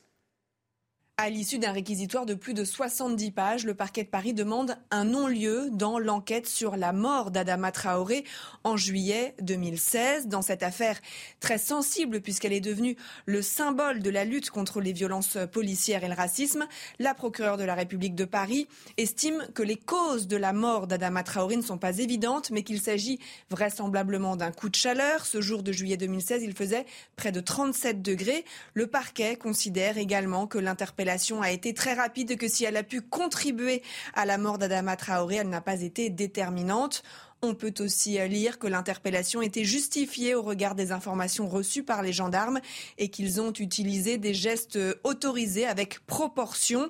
Les violences sont donc exclues, tout comme la non-assistance à personne en danger. Selon le parquet, les gendarmes ont agi dans les règles à partir du moment où ils ont constaté le malaise d'Adama Traoré. Les avocats des gendarmes ont salué une décision extrêmement motivée qui ne laisse la place à aucune zone d'ombre pour aboutir à la mise hors de cause des gendarmes. Il revient maintenant au juge d'instruction de trancher et d'ordonner ou pas un non-lieu euh, au terme de ces sept années de procédure judiciaire. Et puis je vous propose d'écouter la réaction forcément euh, soulagée, satisfaite de l'avocat des gendarmes. Je suis évidemment très satisfait de cette décision qui reflète en fait la teneur réelle du dossier. Le problème, c'est que dans ce dossier d'Adama Traoré, il y a eu une instruction médiatique dont je dis qu'elle a été largement mensongère, non pas de la part des médias, mais de ceux qui soutenaient ce que prétendument contenait le dossier, et puis une instruction judiciaire qui aujourd'hui, après 71 pages quand même d'explication du parquet, aboutit à une seule logique, le non-lieu, parce qu'il n'y a eu aucune violence commise et parce qu'il n'y a pas eu d'abstention des gendarmes pour porter secours à Adama Traoré. Maître euh, Bovis, euh, euh, évidemment, ça c'est le réquisitoire, on le rappelle. Vous seriez surpris que, que ça ne soit pas suivi par le juge Enfin, pour vous, l'issue laisse peu de place au doute? De cette affaire? Évidemment, donc entre le parquet, le, parquet émet un avis, donc ce sont des réquisitions, et après le juge d'instruction agit en âme et conscience. Mais effectivement, on ne parle pas forcément d'influence, mais on parle de lecture de dossier. La plupart du temps, les magistrats ont plus ou moins la même lecture d'un dossier. C'est quand même rare lorsqu'on a vraiment des oppositions, alors ça peut arriver. Et donc effectivement, dans ce dossier, on peut s'attendre à ce que le juge suive les réquisitions du, euh, du parquet.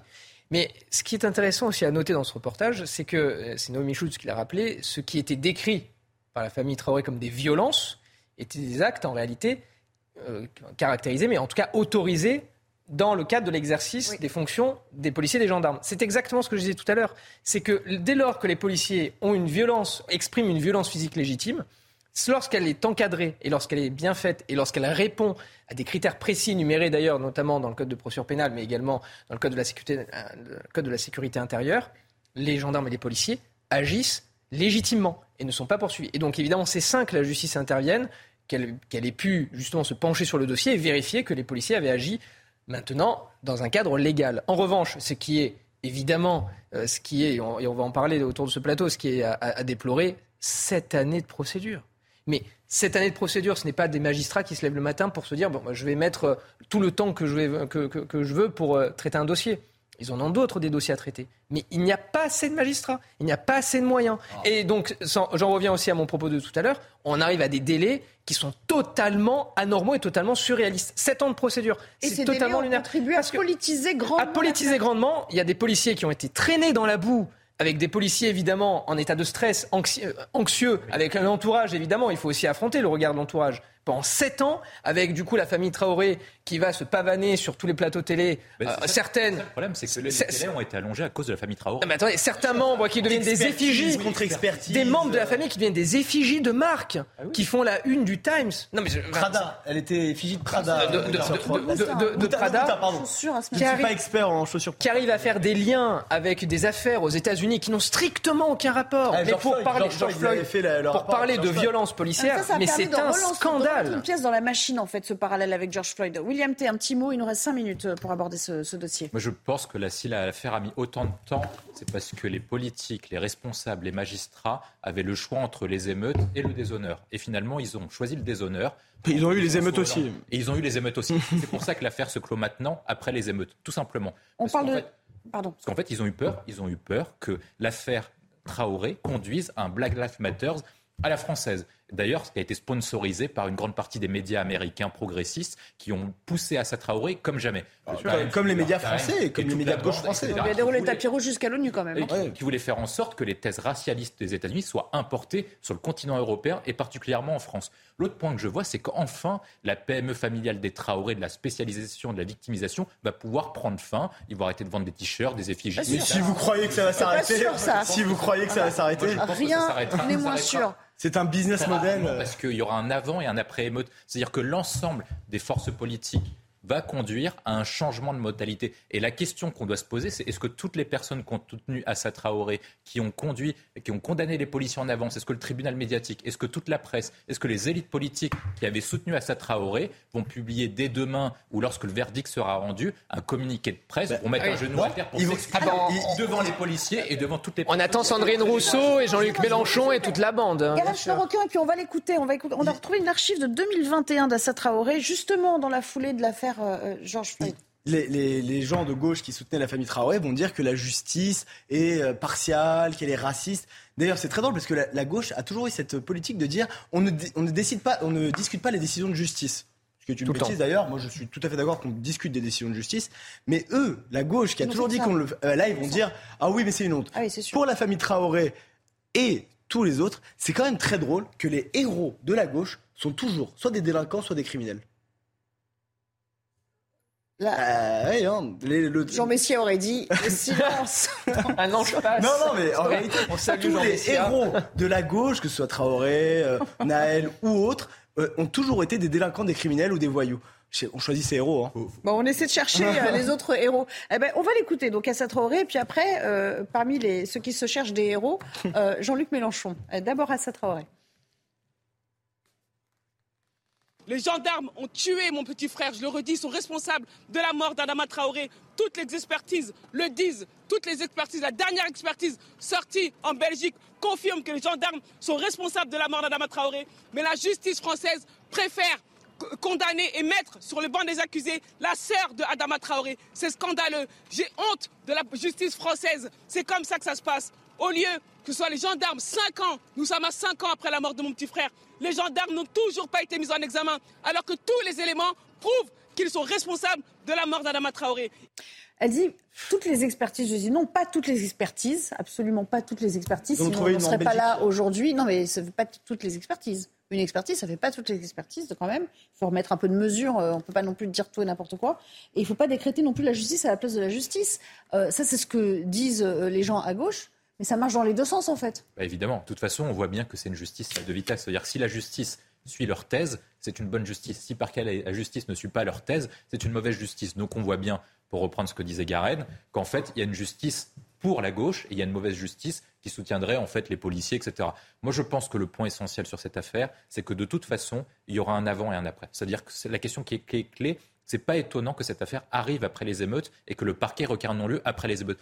On sait maintenant que mettre un genou à terre et s'agenouiller devant les types ne permet pas d'éviter Oui. les émeutes. Et c'est ça le sujet essentiel. C'est-à-dire qu'en fait, on a eu l'expérience aux États-Unis, on faisait le parler avec Black Lives Matter, c'est que les États-Unis ont choisi dans un premier temps de mettre un genou à terre et ça n'a pas empêché des semaines et des mois d'émeutes. Or, ce qui a permis aux États-Unis et en France de restaurer l'ordre, c'est quand l'État était fort et qu'on a mis des policiers partout pour reprendre le contrôle du territoire. On vous a gardé le meilleur pour la fin. Jean-Luc Mélenchon qui évoque les, forces de l'ordre qui voudraient carrément désarmer. Et lui, il s'appuie sur l'exemple londonien. Je vous ferai réagir rapidement après.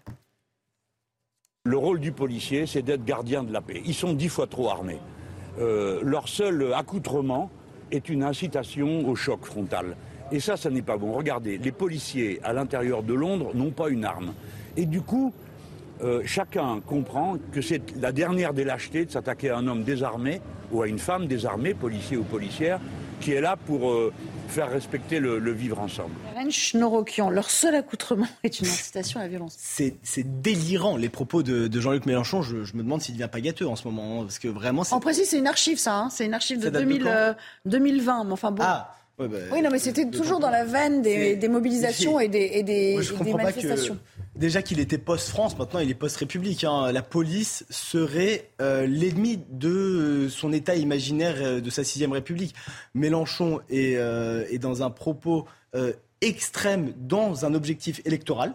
Son objectif, il pense qu'il peut récupérer les voix des cités, des descendants d'immigrés c'est une erreur euh, stratégique et politique. Euh, on peut l'expliquer? Sur le plan électoraliste? Sur un plan électoral, le problème pour Jean-Luc Mélenchon, c'est que les banlieues ne votent pas. mais Elles votent 85% pour ceux qui votent. Oui, mais sauf que sur une élection nationale, ça n'a aucun intérêt. Parce que l'élection nationale est complètement. Oui, quand on fait une élection législative dans le 93 à Saint-Denis, ça fait un député. Mais sur une élection nationale, le problème, c'est qu'il vote à 70 Donc, moralité, il sera jamais élu. Que le reste. Il sera jamais élu. Jamais élu. Mais ses propos sont quand même honteux, graves et honteux. Il y a un autre point. Très, très vite. Voilà, allez-y. Ce qui dit factuellement est faux, parce qu'en fait, il dit que c'est l'uniforme des policiers et le fait qu'ils soient armés qui conduit à des violences contre eux. Or, si par cas Mélenchon connaissait bien les cités, pourquoi est-ce que des pompiers se font attaquer Des agents de la poste se font attaquer Des élus se Il faudrait qu'ils s'habillent sans uniforme aussi. Des médecins Non, c'est uniquement parce que c'est une question de contrôle de territoire. Comme, tu, comme vous le rappelez sur la question des médecins aussi, c'est uniquement tous ceux qui représentent l'État sont des cibles pour la prise de contrôle du territoire. Non, puis surtout, juste à Londres, il faut quand même rappeler que le taux d'agression à l'arme blanche explose mais littéralement explose. C'est-à-dire qu'il a fait depuis, depuis 5-10 ans. Il a, fait presque 20% en un an. donc, euh, tout ce qu'il dit est. Bah, en même temps, c'était 2020. On va quand même lui rendre. Mais c'est vrai que les policiers ne sont pas armés. On contexte. voilà, on peut, on peut effectivement. En 2020, il y avait déjà eu des attaques, au couteau à Londres. Hein. Bien sûr, sur le pont de Londres. Euh, Et puis, euh, juste pour être tout à fait clair, les policiers londoniens aussi portent un uniforme, les bobbies. Hein. On les reconnaît loin. Toute police porte un uniforme. C'est son travail de se différencier. De toute manière, sur ce sur ce point, Mélenchon, juste, je termine ce point. Mélenchon, qui aime l'histoire et qui est aussi un grand historien et qui aime le faire savoir, euh, nie complètement aussi l'histoire, puisque lui qui est justement fan de la Révolution française et lui qui est fan d'ailleurs de, grands écrivains qui défendent justement cette idée de violence physique légitime, devrait savoir que la police, justement, pour exprimer cette violence, doit être armée. Mais c'est l'encadrement l'armement qui pose question. Merci beaucoup. On revient dans un instant sur euh, ce sondage qui montre euh, que la confiance euh, euh, envers Emmanuel Macron lorsqu'il s'agit de, rétablir l'ordre ou de garantir l'ordre euh, est tout sauf absolument établi. Vous le verrez, les, Français sont même défiants vis-à-vis du chef de l'État. Une question que je vous pose, enfin pas vraiment, pas à vous. Avez-vous confiance en Emmanuel Macron pour garantir l'ordre public? Le sondage CSA pour CNews est assez clair là-dessus. Vous allez voir qu'une majorité de Français sont insatisfaits de l'action euh, du chef de l'État. Adrien Spiteri, Maureen Vidal nous décortique ce sondage. Au sortir des émeutes, le constat est clair. Selon un sondage CSA pour CNews, 70% des Français n'ont pas confiance en Emmanuel Macron pour garantir l'ordre public. Dans le détail, les sympathisants de gauche répondent non à 68%, 19% pour ceux du centre et jusqu'à 82% à droite. Une opinion que la majorité justifie par le climat actuel du pays. On sort euh, d'une période où euh, il y a eu euh, des pillages, des vols, des feux qui ont été allumés. Et donc, moi, je comprends cette, sensation, cette émotion qui est celle à la suite des violences. Mais revenons à la raison. Qui a donné des moyens supplémentaires et financiers et des moyens juridiques? C'est notre majorité, notre gouvernement. L'opposition, en revanche, n'est pas étonnée d'un tel constat et dénonce l'accumulation d'insécurité dans le pays sondage est le résultat euh, de ce que les Français ont vu, c'est-à-dire euh, les émeutes, euh, une multiplication des agressions à l'encontre des élus ou plus récemment le meurtre du petit Enzo, 15 ans, tué par arme blanche pour un mauvais regard. La gestion des émeutes est jugée insuffisante en grande partie par certains Français. On aurait dû être beaucoup plus ferme, pouvoir rassurer les gens aussi. Il y a eu quand même des tas de choses qui se sont passés euh, les soirs d'émeutes et ça n'a pas été suffisamment sécurisé. Un mois plus tard, Emmanuel Macron en tire deux conclusions. Il appelle à responsabiliser les familles de délinquants et investir dans la jeunesse. Euh, William on, on, note, euh, on se le disait juste pendant le, sujet, une forme de stabilité dans tous ces sondages qui sont censés euh, répertorier les avis des Français sur la notion d'ordre, de sécurité, de, de République, de valeur de la République. C'est toujours à peu près le même ratio qu'on voit, c'est que sur, les, sur la question de l'ordre, les Français ne sont pas fans du en même temps et de gauche et de droite. Ils veulent une réponse très claire de droite, ils veulent davantage d'ordre, ils veulent davantage de sécurité, ils veulent que l'État soit en capacité d'assurer les lois, d'assurer le respect des lois de la République française sur l'ensemble de son territoire, ce qui n'est pas le cas. Et je pense qu'on aura un avant et un après émeute. Alors que vous posiez la question aux Français sur est-ce que vous voulez davantage d'ordre, est-ce que sur les priorités sécurité, immigration, etc., c'était jamais les priorités essentielles. La priorité essentielle, ça a toujours été l'écologie et le pouvoir d'achat. Maintenant, ce qu'on voit depuis l'émergence des émeutes, c'est que les priorités des Français ont changé. Ils ont compris que lorsque vous y êtes face à une menace imminente, il fallait davantage assurer sa sécurité, qui est la première des libertés, plutôt que d'assurer des perspectives beaucoup plus long terme et beaucoup plus humanistes, comme sur la question de l'écologie. Donc la question qui est posée à Emmanuel Macron, c'est est-ce que Emmanuel Macron est capable de faire un tournant idéologique et un tournant politique pour tourner la page deux sont en même temps. Emmanuel Macron, c'est le gouvernement qui met à la fois, qui soutient à la fois les forces de l'ordre et qui demande de mettre un genou à terre comme Castaner. Or, sur la question de la sécurité publique, vous ne pouvez pas à la fois faire du en même temps. Soit vous êtes pro, vous êtes pour les forces de l'ordre, soit vous êtes en faveur d'une politique humaniste. Vous ne pouvez pas faire les deux. La question essentielle qui est maintenant posée, c'est est-ce qu'il est capable de mettre le paquet alors que l'ensemble des Français sont prêts à des mesures plus fortes? Lorsque vous posez la question à l'ensemble des citoyens, ils vous disent qu'à 70%, ils étaient capables d'envoyer l'armée pour gérer les, les, émeutes. Or, si vous envoyez l'armée pour les émeutes, c'est pas pour faire du maintien de l'ordre, c'est pas pour jouer au foot avec les gamins, c'est pour tirer. Donc, c'est-à-dire que les demandes sur les Français sur les questions d'ordre sont beaucoup plus importantes. Est-ce qu'ils sont prêts à des mesures d'exception pour lutter contre les trafiquants de drogue, pour reprendre les territoires perdus de la République, pour faire en sorte que la loi des caïds, la loi des gangs et les islamistes disparaissent de nos quartiers pour assurer le respect et l'unité du territoire et donc le respect de la République française, l'ensemble des points par référendum passerait à 65-75%. Je crois qu'on a la réponse. Enfin, vous avez la réponse. Est-ce qu'il est prêt à le faire? Ben, Le problème d'Emmanuel Macron, c'est que c'est un homme qui vit sur le en même temps. Et le en même temps, c'est pas possible. Aujourd'hui, les émeutes ont permis aux Français de voir le réel. Parce qu'en fait, ce qui s'est passé pendant les émeutes, c'est ce que les policiers subissent tous les jours, petit à petit, dans des zones totalement isolées. Les émeutes ont été la version nationale de ce qui se passe quotidiennement dans le travail de la police. Et ce que, parce que je vais vous rappeler une chose, c'est que le ministère de l'Intérieur reçoit tous les jours des notes leur expliquant ce qui s'est passé dans tel et tel endroit. Ce qui s'est passé pendant les émeutes, c'est juste la version grande. Les Français l'ont vu pour une fois. C'est l'éternel retour du concret. Emmanuel Macron ne peut rien faire parce que il a un pied à gauche, un pied à droite, euh, et donc il est totalement au centre. Il ne changera rien à sa politique. Il dira des choses, mais ne changera rien parce que ça reviendrait à aller à l'encontre de toutes ces valeurs humanistes, universalistes.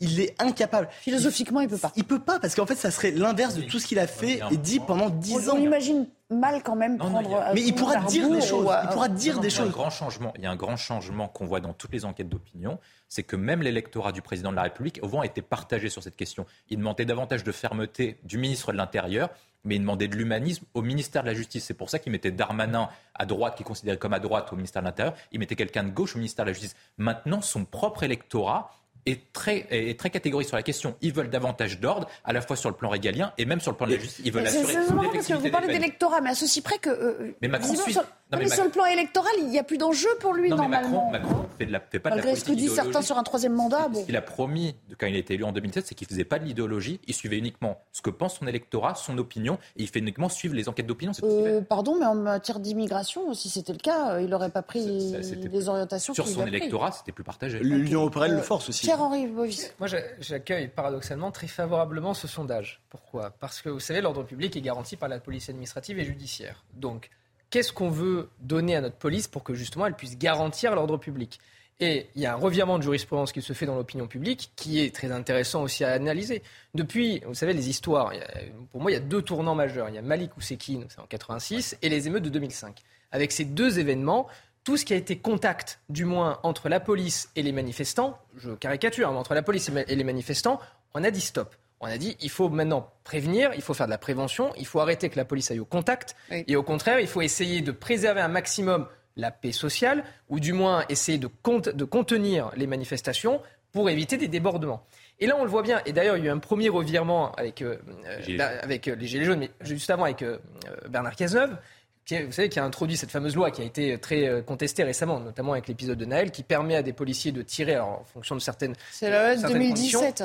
De 2017. C'était le premier revirement. Et là, maintenant, il y a l'opinion publique qui se saisit de ce sujet, qui considère que justement, la police administrative et la police judiciaire doivent avoir beaucoup plus de moyens. Et donc là, c'est évidemment un signal qui est envoyé au gouvernement de mettre plus de moyens et surtout de protéger davantage les policiers sur le terrain qui agissent, qui interviennent pour garantir l'ordre public. Parce qu'effectivement, et vous avez tout à fait raison, l'ordre public aujourd'hui devient une vraie préoccupation. Est-ce qu'on a envie de sortir à 22h le soir en se disant qu'on risque de se faire agresser? Est-ce que ceux qui ont des enfants ont envie de se dire, moi, mon enfant, je ne peux pas le laisser sortir la nuit parce qu'il peut se faire agresser? Clairement, on peut, peut même plus emmener son au, au parc sans avoir un risque qu'il se fasse poignarder dans leur landau aujourd'hui. L'état de la France est catastrophique. On est en train de devenir un pays du tiers-monde. Aujourd'hui, entre la criminalité, les attentats, mais vous vous rendez compte qu'on égorge des prêtres aujourd'hui dans les églises.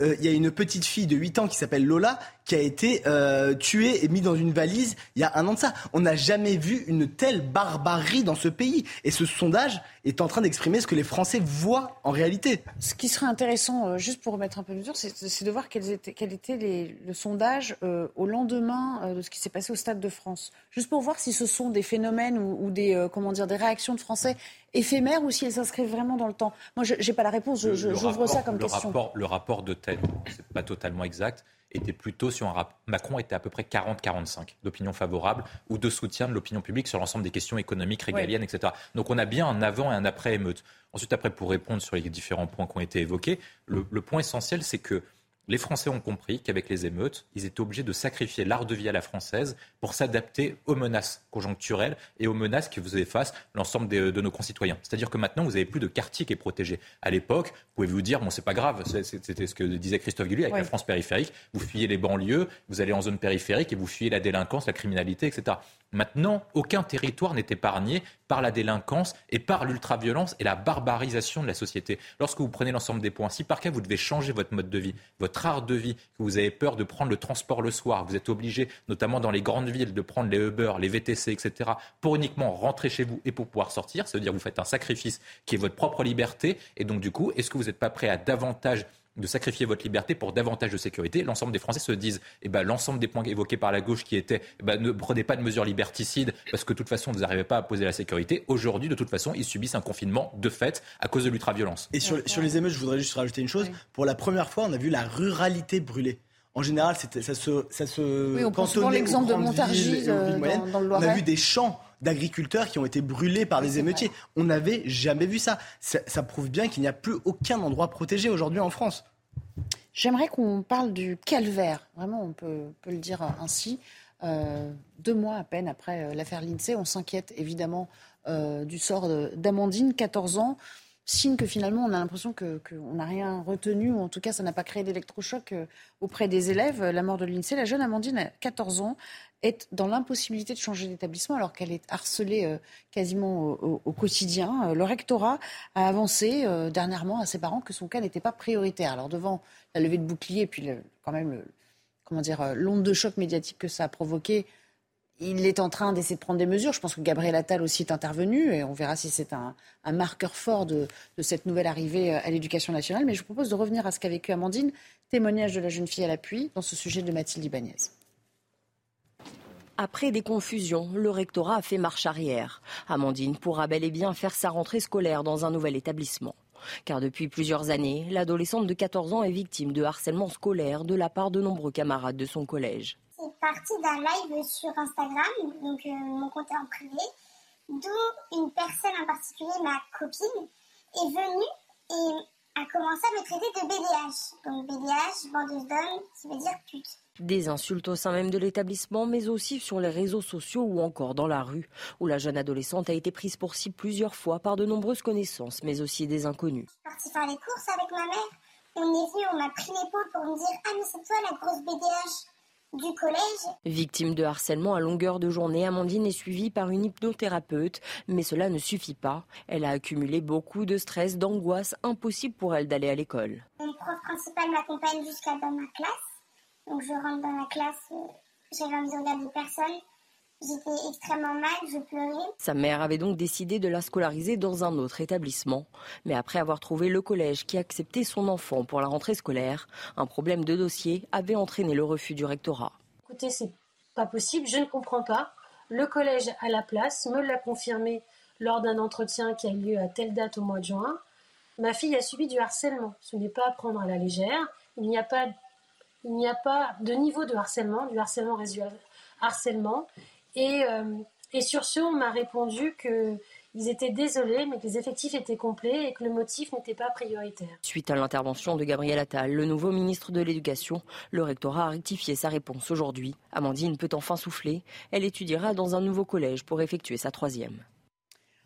On doit bien lui reconnaître ça. Dès qu'il a pris ses fonctions, Gabriel Attal, il a évoqué cet épineux dossier euh, du, euh, du harcèlement en ces termes. Écoutez. La lutte contre le harcèlement scolaire, c'est une exigence morale absolue.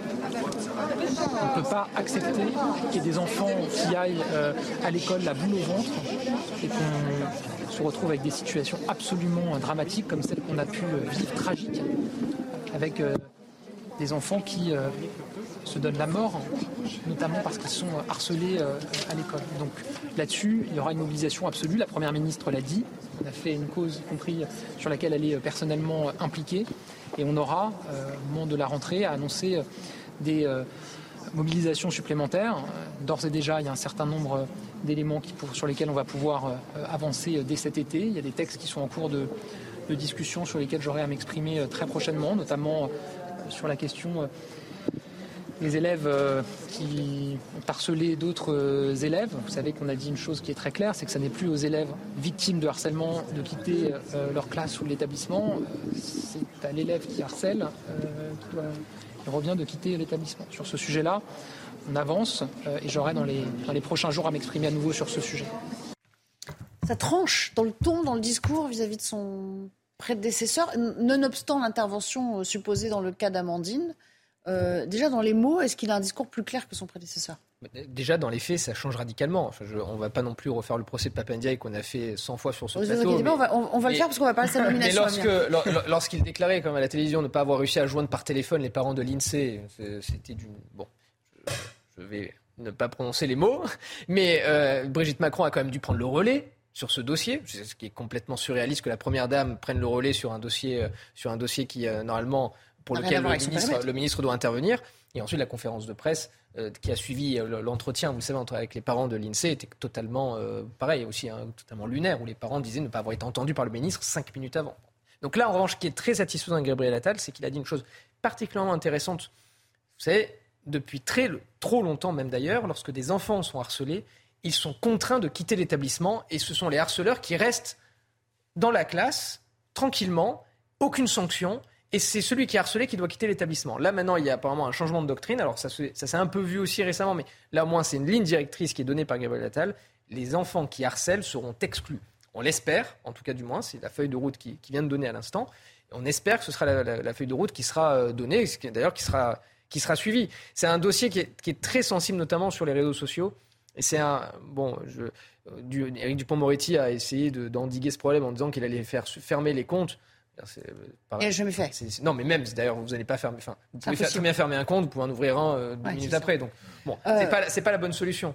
Le harcèlement scolaire, regardez, en, chiffres, parce qu'on a du mal parfois à avoir. Euh, comment dire, un panorama complet de ce que ça représente dans le quotidien de, nos enfants, c'est quand même 10% des élèves désormais qui sont victimes de harcèlement au cours de leur scolarité. 10% c'est énorme. C'est-à-dire que sur une classe de, de 30, 32, bah, voilà, il y a au moins euh, trois élèves euh, qui, à un moment, vont, être, euh, vont faire les frais de leurs camarades. Ça représente, je crois, entre 800 Mais ça mérite, ça mérite qu'on s'y attelle et qu'on ah, se penche ah, sérieusement sur la ah, question. C'est un problème majeur. Ça touche 800 000 à 1 million d'élèves, je crois, chaque année, la question du harcèlement. Le premier point, c'est est-ce que Attal a raison dans sa description du réel? Lorsque vous voulez être homme politique ou femme politique, il faut commencer par décrire le réel pour pouvoir apporter des bonnes solutions. Or, ce qu'il dit est plutôt juste dans la mesure où il dénonce le véritable problème. C'est-à-dire que lorsque vous êtes victime de harcèlement, c'est vous en fait qui êtes double victime d'une part du harcèlement et en plus c'est vous qui devez changer de vie. Et ça pose l'inversion des valeurs qui est victime, qui est, qui est en cours en France. C'est-à-dire que lorsque vous êtes coupable de quelque chose, eh ben c'est vous qui perdez. Et donc, du coup, l'État est fort contre les faibles et faible contre les forts. Or, maintenant, est-ce qu'il s'est trop avancé dessus? Le problème du harcèlement, c'est que lorsque vous connaissez bien l'école, vous voyez que souvent, il n'y a pas une ou deux, trois personnes uniquement qui attaquent uniquement une seule personne. Souvent, ils sont souvent en meute. C'est un peu comme sur les émeutes. Hein. C'est souvent 10, 15, 20, 30 personnes qui attaquent la même personne. Et ce phénomène est démultiplié avec les réseaux sociaux où parfois il pouvait y avoir une véritable meute. Ça concerne notamment l'affaire Mila où véritablement il y avait une meute contre elle. Et donc le point c'est essentiel, pas du c'est scolaire. Hein, non, c'est, pas uniquement ça. Vous avez vous avez raison. Et donc, du coup, non, mais il, parle du pouvoir des réseaux sociaux. Le, euh, point, le, le, point qui est posé, c'est est-ce que Gabriel Attal peut véritablement appliquer sa doctrine? Est-ce que la personne qui est victime de harcèlement peut rester dans son établissement? Ça, c'est éventuellement possible. Mais est-ce qu'il peut virer toute la meute c'est beaucoup plus difficile et on arrive sur le point essentiel sur pourquoi est-ce qu'on a un problème d'harcèlement scolaire. Le premier point, c'est que les chefs d'établissement et les professeurs font, appliquent la doctrine pas de conflit, pas de vague. C'est-à-dire que lorsque vous avez un problème, ils ferment les yeux et donc du coup ils virent l'élève. Je sais pas si c'est généralisé. Est-ce que c'est ah, pas si, vraiment généralisé. Est-ce que c'est vraiment un problème d'hommes, de femmes, de personnes ah En tout cas, les chefs d'établissement sont lâchés par leur hiérarchie. Clairement. Ça c'est très clair. Vous pouvez demander à tous les chefs d'établissement, ils vous diront en off qu'il vaut mieux lâcher la victime de harcèlement plutôt que d'avoir des problèmes avec tout le monde. Parce que si vous avez des problèmes avec l'ensemble de la meute, non seulement vous avez les parents, vous avez la famille qui vous attendent en bas et qui créent des interactions et des troubles dans une école ou dans un collège. Ensuite, après, il y a un deuxième point que je pense qu'il faut poser, c'est la question de la citoyenneté numérique avec les réseaux sociaux. Est-ce que il faut encadrer les réseaux sociaux? Oui, les réseaux sociaux ont permis un progrès. Seulement,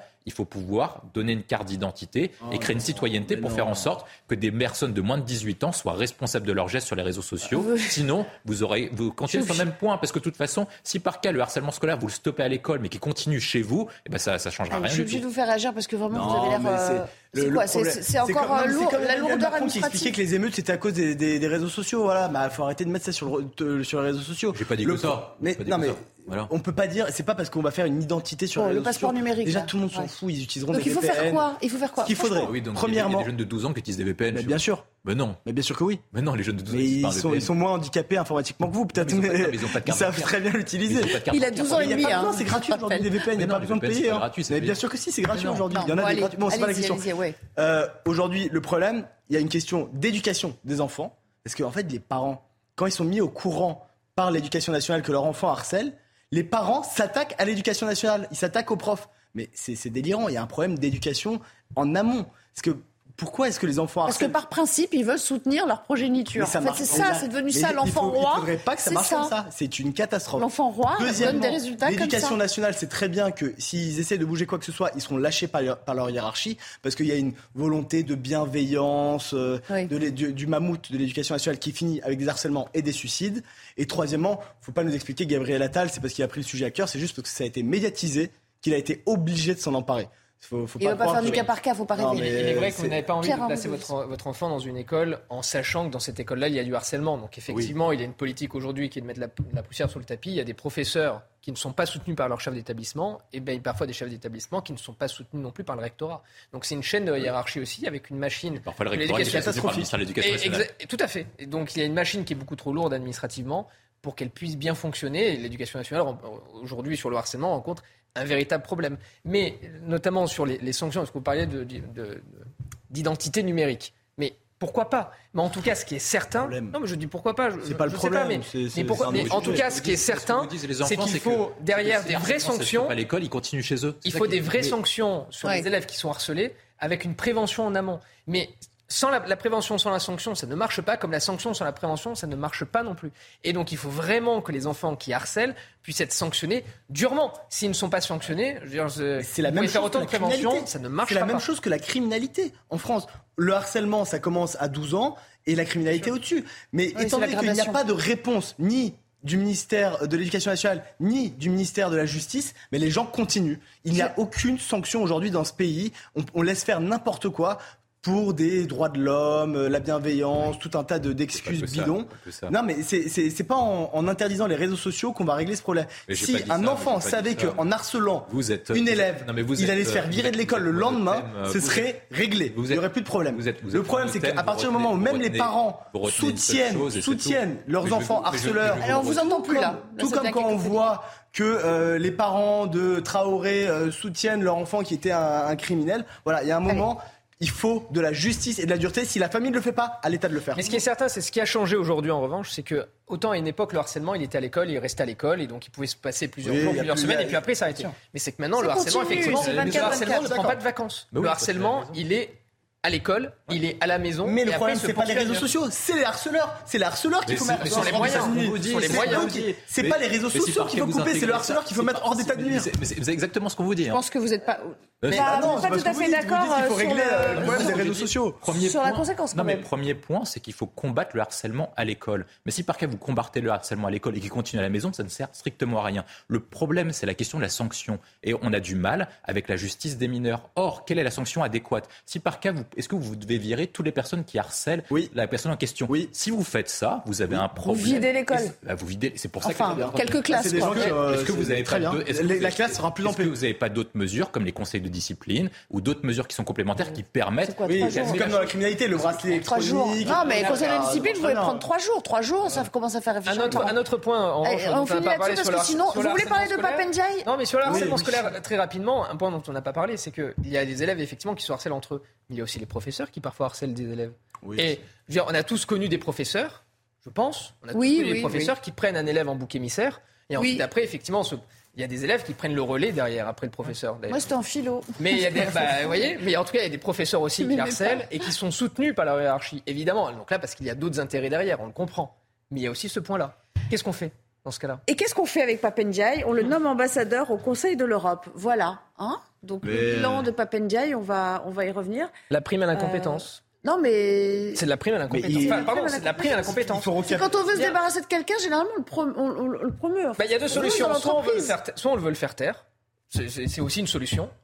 Soit alors c'est vraiment une prime à l'incompétence parce que pendant hein, un an, on a quand même eu un ministre qui nous a expliqué qu'il voulait casser euh, l'école privée, lui, mais qui met ses, qui met ses enfants à l'alsacienne. Pardon. Un ministre qui participait à des réunions interdites aux blancs interdite aux Blancs. Un ministre qui, quand même, enfin, pendant qu'il était ministre, il y a eu quand même des, euh, toute une série de cours sur le genre, l'identité de genre, etc., comme s'il euh, n'y avait pas d'autres sujets à l'école, et qui concrètement ne s'est pas attaqué au harcèlement scolaire.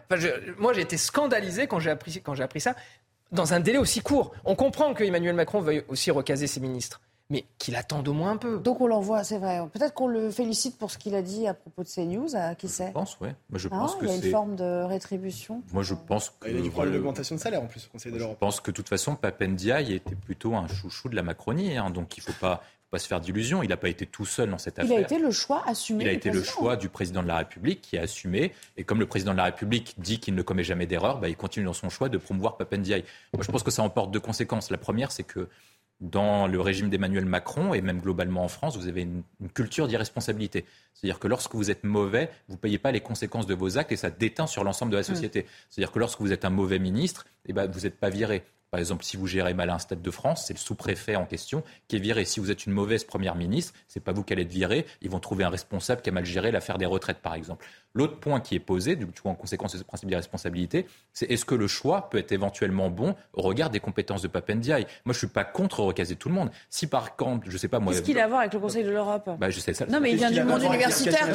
Non, mais il vient du monde universitaire et académique. Ça, au moins, on pouvait trouver un semblant de début de. Mais là. Non, c'est même pire, c'est que c'est un choix contre-productif. Le Conseil de l'Europe comprend un organe qui s'appelle la Cour européenne des droits de l'homme et qui condamne constamment la France pour différents points, notamment sur la question du racisme, sur la question de ah, mauvaise application des droits, etc.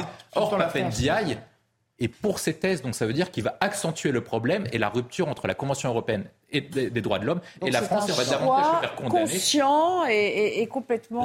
c'est fini. Il, avait 5000 postes à nommer, il, a, il aurait pu le mettre autre part. La, réalité, c'est que Papendiaï ne fera rien au côté de l'Europe de plus, car c'est déjà un organe d'extrême gauche. Oui. Donc, y a pas de, façon, ça change rien. En fait, il retourne à la maison. Il va être très bien là-bas. Euh, il va prendre un très bon salaire. Il va dire que les blancs sont méchants et racistes, que la France est raciste et voilà. C'est dans la droite ligne de sa Ça va continuer. Après, très bien, ça a toujours, ça Merci. On, je vous propose de, alors, de revenir à cette euh, chronique assez intéressante que nous a euh, pondu il y a quelques, il y a quelques minutes Philippe Guibert. Il était mon invité dans, dans Face à l'info. Il est revenu sur les gangs de la drogue qui sévissent à, à Marseille. Vous allez voir, les conséquences sont terribles. Euh, il y a pratiquement 30 morts hein, pour les seuls euh, euh, six, premiers mois de l'année. Et, ce chiffre est en train de grossir. Et on assiste au fond impuissant à ce fameux, à, cette, à cette espèce de fatalité, et avec le plan Marseille qui a pourtant été instauré par le président de la République. C'était assez intéressant. Je vous l'invite à regarder à nouveau.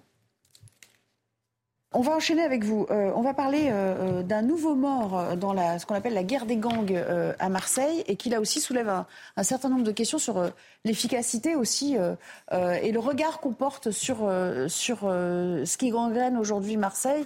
On finit par s'habituer à cette longue liste qui est égrenée. quasiment au quotidien. Oui, il n'y aura pas de marche blanche pour ce mort. On ne connaîtra pas son prénom ni son âge exact. Euh, les politiques ne s'en empareront pas pour euh, les uns critiquer la justice, les autres critiquer la police.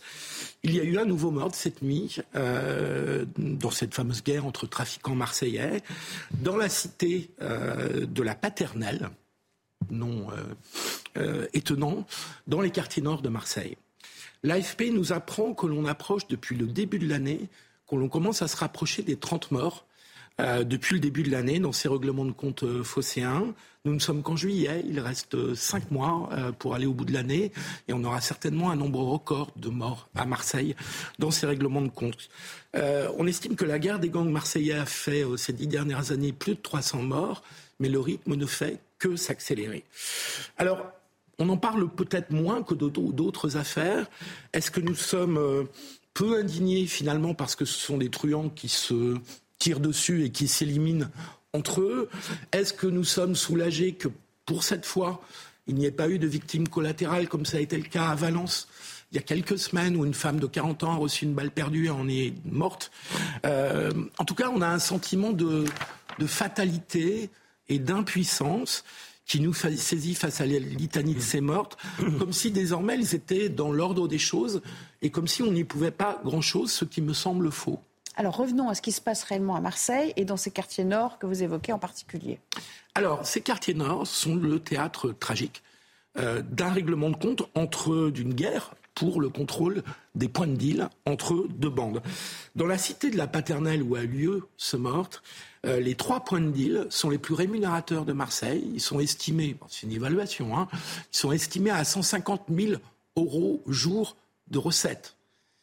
Alors ça s'explique par la proximité. Répétez ce chiffre, 150 000, 150 000 euros jour de recettes sur ces trois points de deal, sur chacun. chacun de ces trois points de deal dans la cité de la Paternelle.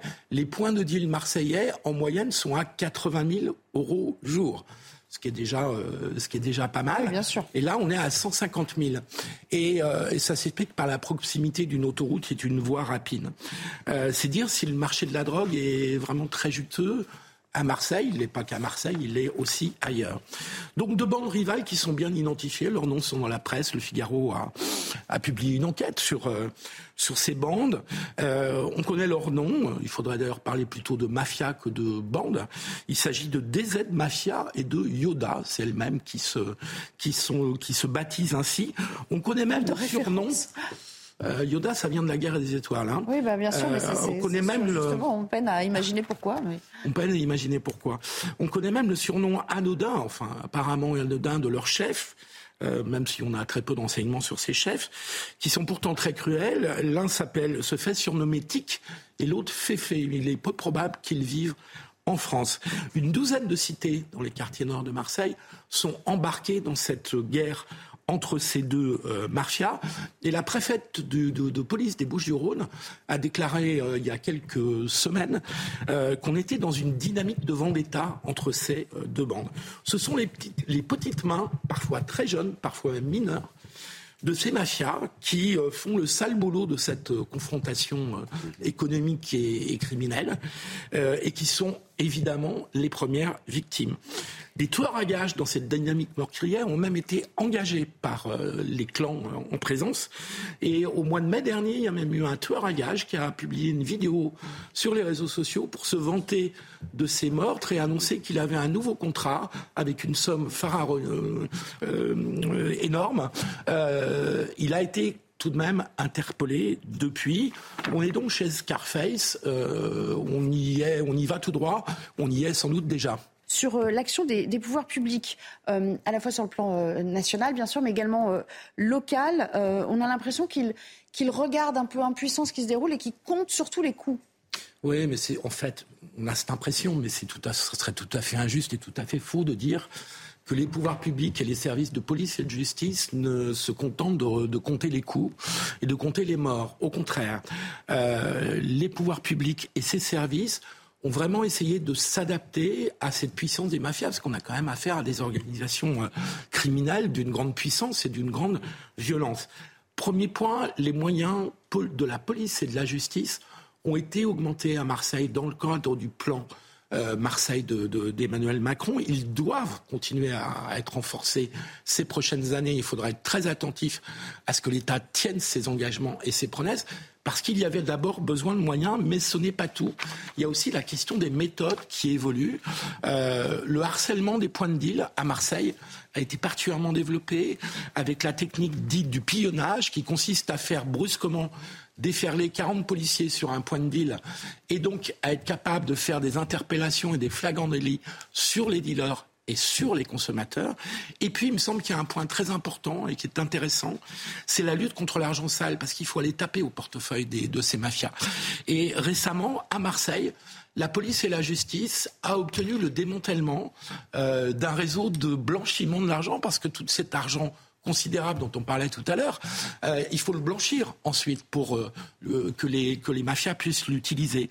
Et récemment, il y a un réseau de, blanchiment de l'argent 45 millions d'euros avaient été blanchis, a été démantelé. C'est un vrai succès pour la police et la justice. Le seul point qu'il faut retenir, c'est que ça demande beaucoup de mobilisation de moyens policiers et de moyens de la justice. Et donc, ce sont des très grosses opérations. Est-ce que c'est suffisant? Pour euh, réduire et éliminer cet hydre à mille têtes qui repousse tout le temps. Euh, à chaque fois qu'on en arrête un, on a l'impression qu'il y en a dix qui, qui reviennent. Et vu surtout l'ampleur du marché de la drogue, à Marseille, mais aussi euh, ailleurs. Marseille fonctionne comme une loupe grossissante, en fait, de la France dans ce domaine comme parfois euh, dans d'autres, parce qu'il faut rappeler que la France est le premier pays consommateur de cannabis, avec ses 5 millions de consommateurs réguliers, dont 1,4 très réguliers, euh, que Paris est la capitale européenne du crack, et que la cocaïne et ses dérivés sont diffusés à des prix de plus en plus, si je peux me permettre, compétitifs, euh, notamment via les Pays-Bas, qui sont la plateforme principale de la cocaïne. Le chiffre d'affaires annuel de la drogue en France est évalué, c'est une évaluation, hein, de entre 3 et 4 milliards d'euros, avec 4, près de 4000 points d'huile. Ils ont légèrement diminué, mais enfin, ils restent extrêmement nombreux. C'est le budget d'un gros ministère. Et, et, le nombre de personnes impliquées dans ces trafics est évalué, alors il y a plusieurs chiffres qui circulent, entre 200 et 240 000. Ah oui. Je ne sais pas si vous vous rendez compte, c'est considérable parce que la SNCF, c'est 270 000 salariés. C'est-à-dire que les trafics de drogue en France, c'est l'équivalent d'une grande entreprise nationale, euh, nationale euh, qui, on le sait aujourd'hui, il n'y a pas qu'à Marseille, il n'y a pas que dans les grandes villes, euh, ce, ce, cette, ces grandes entreprises, cette grande entreprise se, se diffuse dans les villes moyennes et même parfois dans les, dans les petites villes. C'est une entreprise d'une très grande brutalité, on en a parlé, mais qui paye bien les jeunes qui sont souvent en échec scolaire, puisqu'en bas de l'échelle de, de, des trafiquants, le revenu d'un chouf, de celui qui surveille, s'est évalué euh, au-dessus de 3 000 euros, de 3 000 à 4 000 euros mensuels. Donc très au-dessus de la médiane des salaires du travail légal en France qui doit tourner autour de 2 000 euros. Et donc ça veut dire que quand vous avez un système comme ça, vous pervertissez, vous pourrissez complètement la société, puisque vous mettez par terre l'efficacité de l'école et du travail sur lequel repose une société, et en particulier la société française. Alors ici, il y a plusieurs questions qui se posent pour trouver des, solutions. Euh, la première, c'est euh, l'efficacité euh, de la sanction pénale, bien entendu, la sévérité de la politique pénale à, l'égard des dealers également. Oui, alors c'est un sujet qu'on aborde souvent sur nos plateaux et pas simplement pour les questions de trafic de drogue. Mais le fait est qu'il y a des études qui montrent qu'en France, les dealers sont condamnés moins sévèrement que dans d'autres pays européens. et sans tenir compte en plus du problème bien connu de l'application effective de la peine une fois qu'elle est prononcée. Et donc, contrairement à ce qu'on dit, on, répète souvent, on entend souvent, on a la législation la plus répressive d'Europe. Et c'est un échec. Le problème, c'est qu'il ne suffit pas d'avoir une législation répressive dans les textes, il faut aussi que ça soit dans les peines prononcées, et encore plus dans les peines qui sont effectivement euh, qui vont effectivement jusqu'à leur fin. Et donc on revient au sempiternel débat sur les places de prison, parce qu'on a bien compris que la justice régulait aussi les places de prison, mais dont on ne voit pas beaucoup la solution euh, avancée. Et puis il faudrait parler des réticences d'une partie des magistrats à l'emprisonnement, qui est lié parfois à des questions idéologiques, mais aussi qui est lié à un phénomène qui existe, qui est que la prison peut être une machine à récidive. Le problème, c'est qu'on est dans un cercle vicieux parce que moins on construit de places de prison, plus la prison est elle-même criminogène. Donc il faudrait sortir par le haut de ce cercle vicieux un jour. Et puis on sait que ce point particulier de la politique pénale est justement au cœur du malaise euh, des policiers qui s'expriment en ce moment. Et elle a commencé, euh, c'est peut-être pas un hasard, à Marseille, cette fronde. La, seconde question, c'est est-ce qu'on peut mieux réprimer euh, les consommateurs? Pour les responsabilités et surtout les sanctionner. Là, à mon avis, autant sur la politique pénale, on peut faire mieux sur les dealers, autant sur les consommateurs, j'ai un gros doute, dans la mesure où prendre des consommateurs en flagrant délit, c'est extrêmement difficile, on peut les prendre qu'au point de deal, et que l'essentiel de la consommation de drogue, elle se fait dans des lieux privés où, par définition, la police n'est pas là pour euh, surveiller. Ce qui serait indispensable, euh, vraiment indispensable, et là la France et l'État, la République pêchent, c'est de mener enfin des campagnes de prévention et d'information sur les méfaits psychosociaux, sanitaires des différentes drogues comme l'État l'a fait pour l'alcool et pour le tabac. Alors la grande excuse de l'État pour dire qu'il ne mène pas ces campagnes, c'est de dire ah bah oui mais ce sont des produits prohibés, donc on ne peut pas faire de campagne sur des produits prohibés, mais c'est complètement contre-productif, c'est très largement hypocrite, et puis c'est, euh, c'est, ça, ça, va vraiment à, à l'inverse de l'évolution de la société. Euh, et donc il faudra que l'État, sur ce sujet, à mon avis, rapidement, change vraiment euh, sa euh, politique de communication. Reste enfin la fameuse arlésienne de la légalisation du cannabis, vous doutiez bien que j'allais en parler.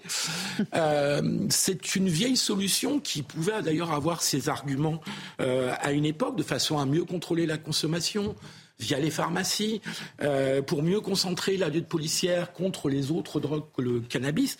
Le problème, c'est que cette solution, euh, qui aurait pu être séduisante, euh, elle est dépassée par l'évolution du marché et du marché du cannabis en particulier, et qu'aujourd'hui, la plupart des spécialistes estiment que le marché, si, si on faisait ça en France, le marché produirait du cannabis moins cher avec un taux de THC euh, qui est l'intensité de la drogue, de l'intensité du cannabis, qui serait très supérieure à ce qui serait mis en vente.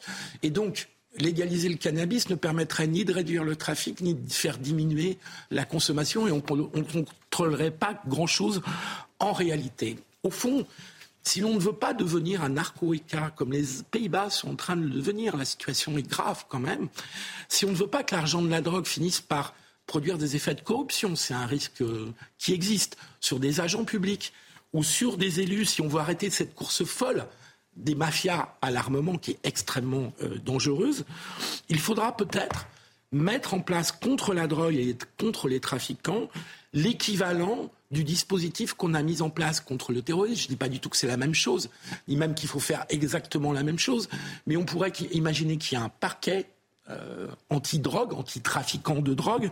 On pourrait imaginer qu'il y ait des services spécialisés, notamment dans la lutte contre l'argent sale. Et puis on pourrait imaginer peut-être une politique pénale spécifique compte tenu des limites de notre politique pénale actuelle. En tout cas, il est temps que la classe politique prenne vraiment conscience que ce cancer se diffuse à grande vitesse dans la société. Sinon, on découvrira de plus en plus souvent dans le journal le matin que la nuit des précédentes, il y a eu un jeune euh, tué euh, dans un règlement de compte avec peut-être des victimes collatérales qui ont eu le tort de se trouver là au mauvais moment et au mauvais endroit, et pas seulement à Marseille.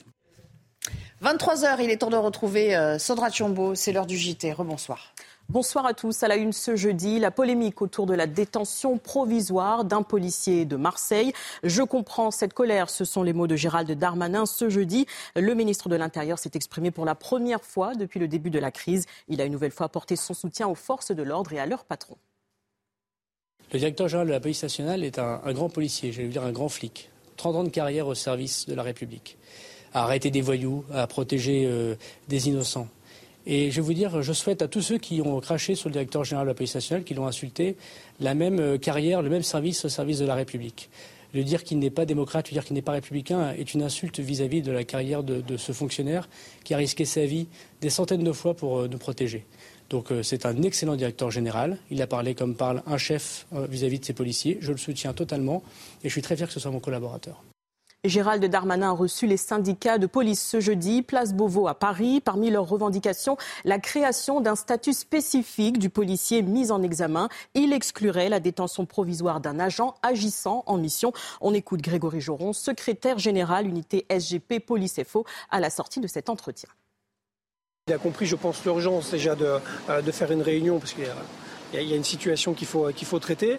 Euh, c'est déjà pas mal qu'on ait pu discuter. Je pense que c'est comme ça qu'on sort euh, des crises. Euh, encore une fois, je le répète, il a été assez à l'écoute. on a pu justement décliner globalement des points qui, qui, se recoupent, hein, comme, comme le statut spécial du policier, comme en effet la question de la détention provisoire. Et pour nous, ce qui a été un peu différent de, de nos collègues des autres syndicats, c'est la juridiction spécialisée.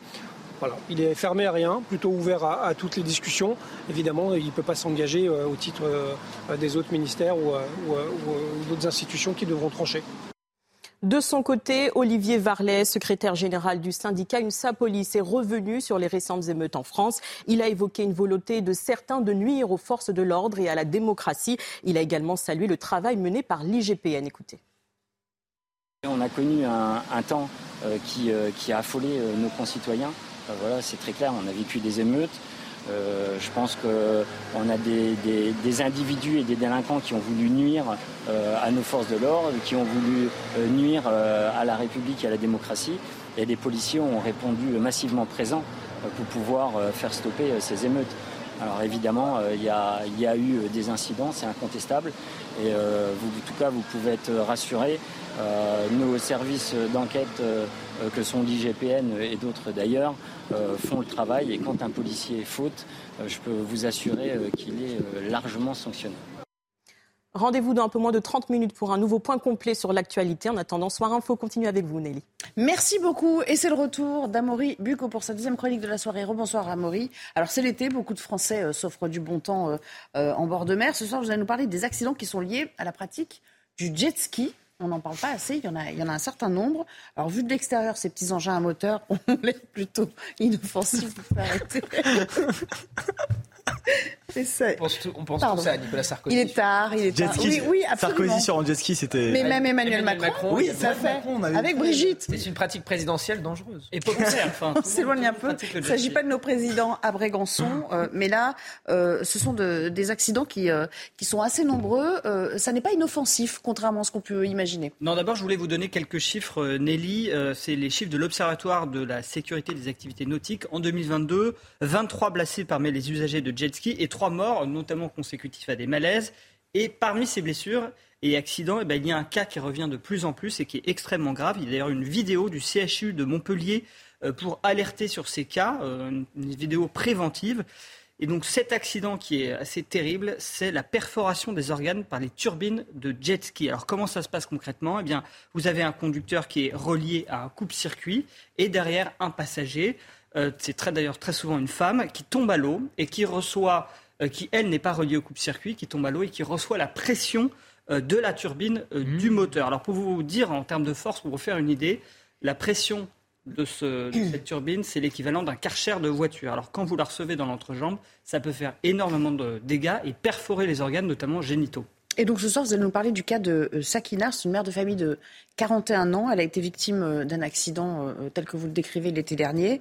Euh, Aujourd'hui, elle en paie encore les conséquences et elle se bat évidemment pour, pour faire en sorte que ça ne se reproduise pas. C'est bien ça. L'accident a eu lieu le 5 août dernier lors d'une belle journée d'été. Hein. Elle, elle, était, avait loué un jet ski avec euh, son fils pour, la, pour euh, trois quarts d'heure. C'était à Villeneuve-les-Maglones, dans l'Hérault. Et vous allez voir que les choses ne se sont pour elle pas passées comme prévu. Écoutez son témoignage.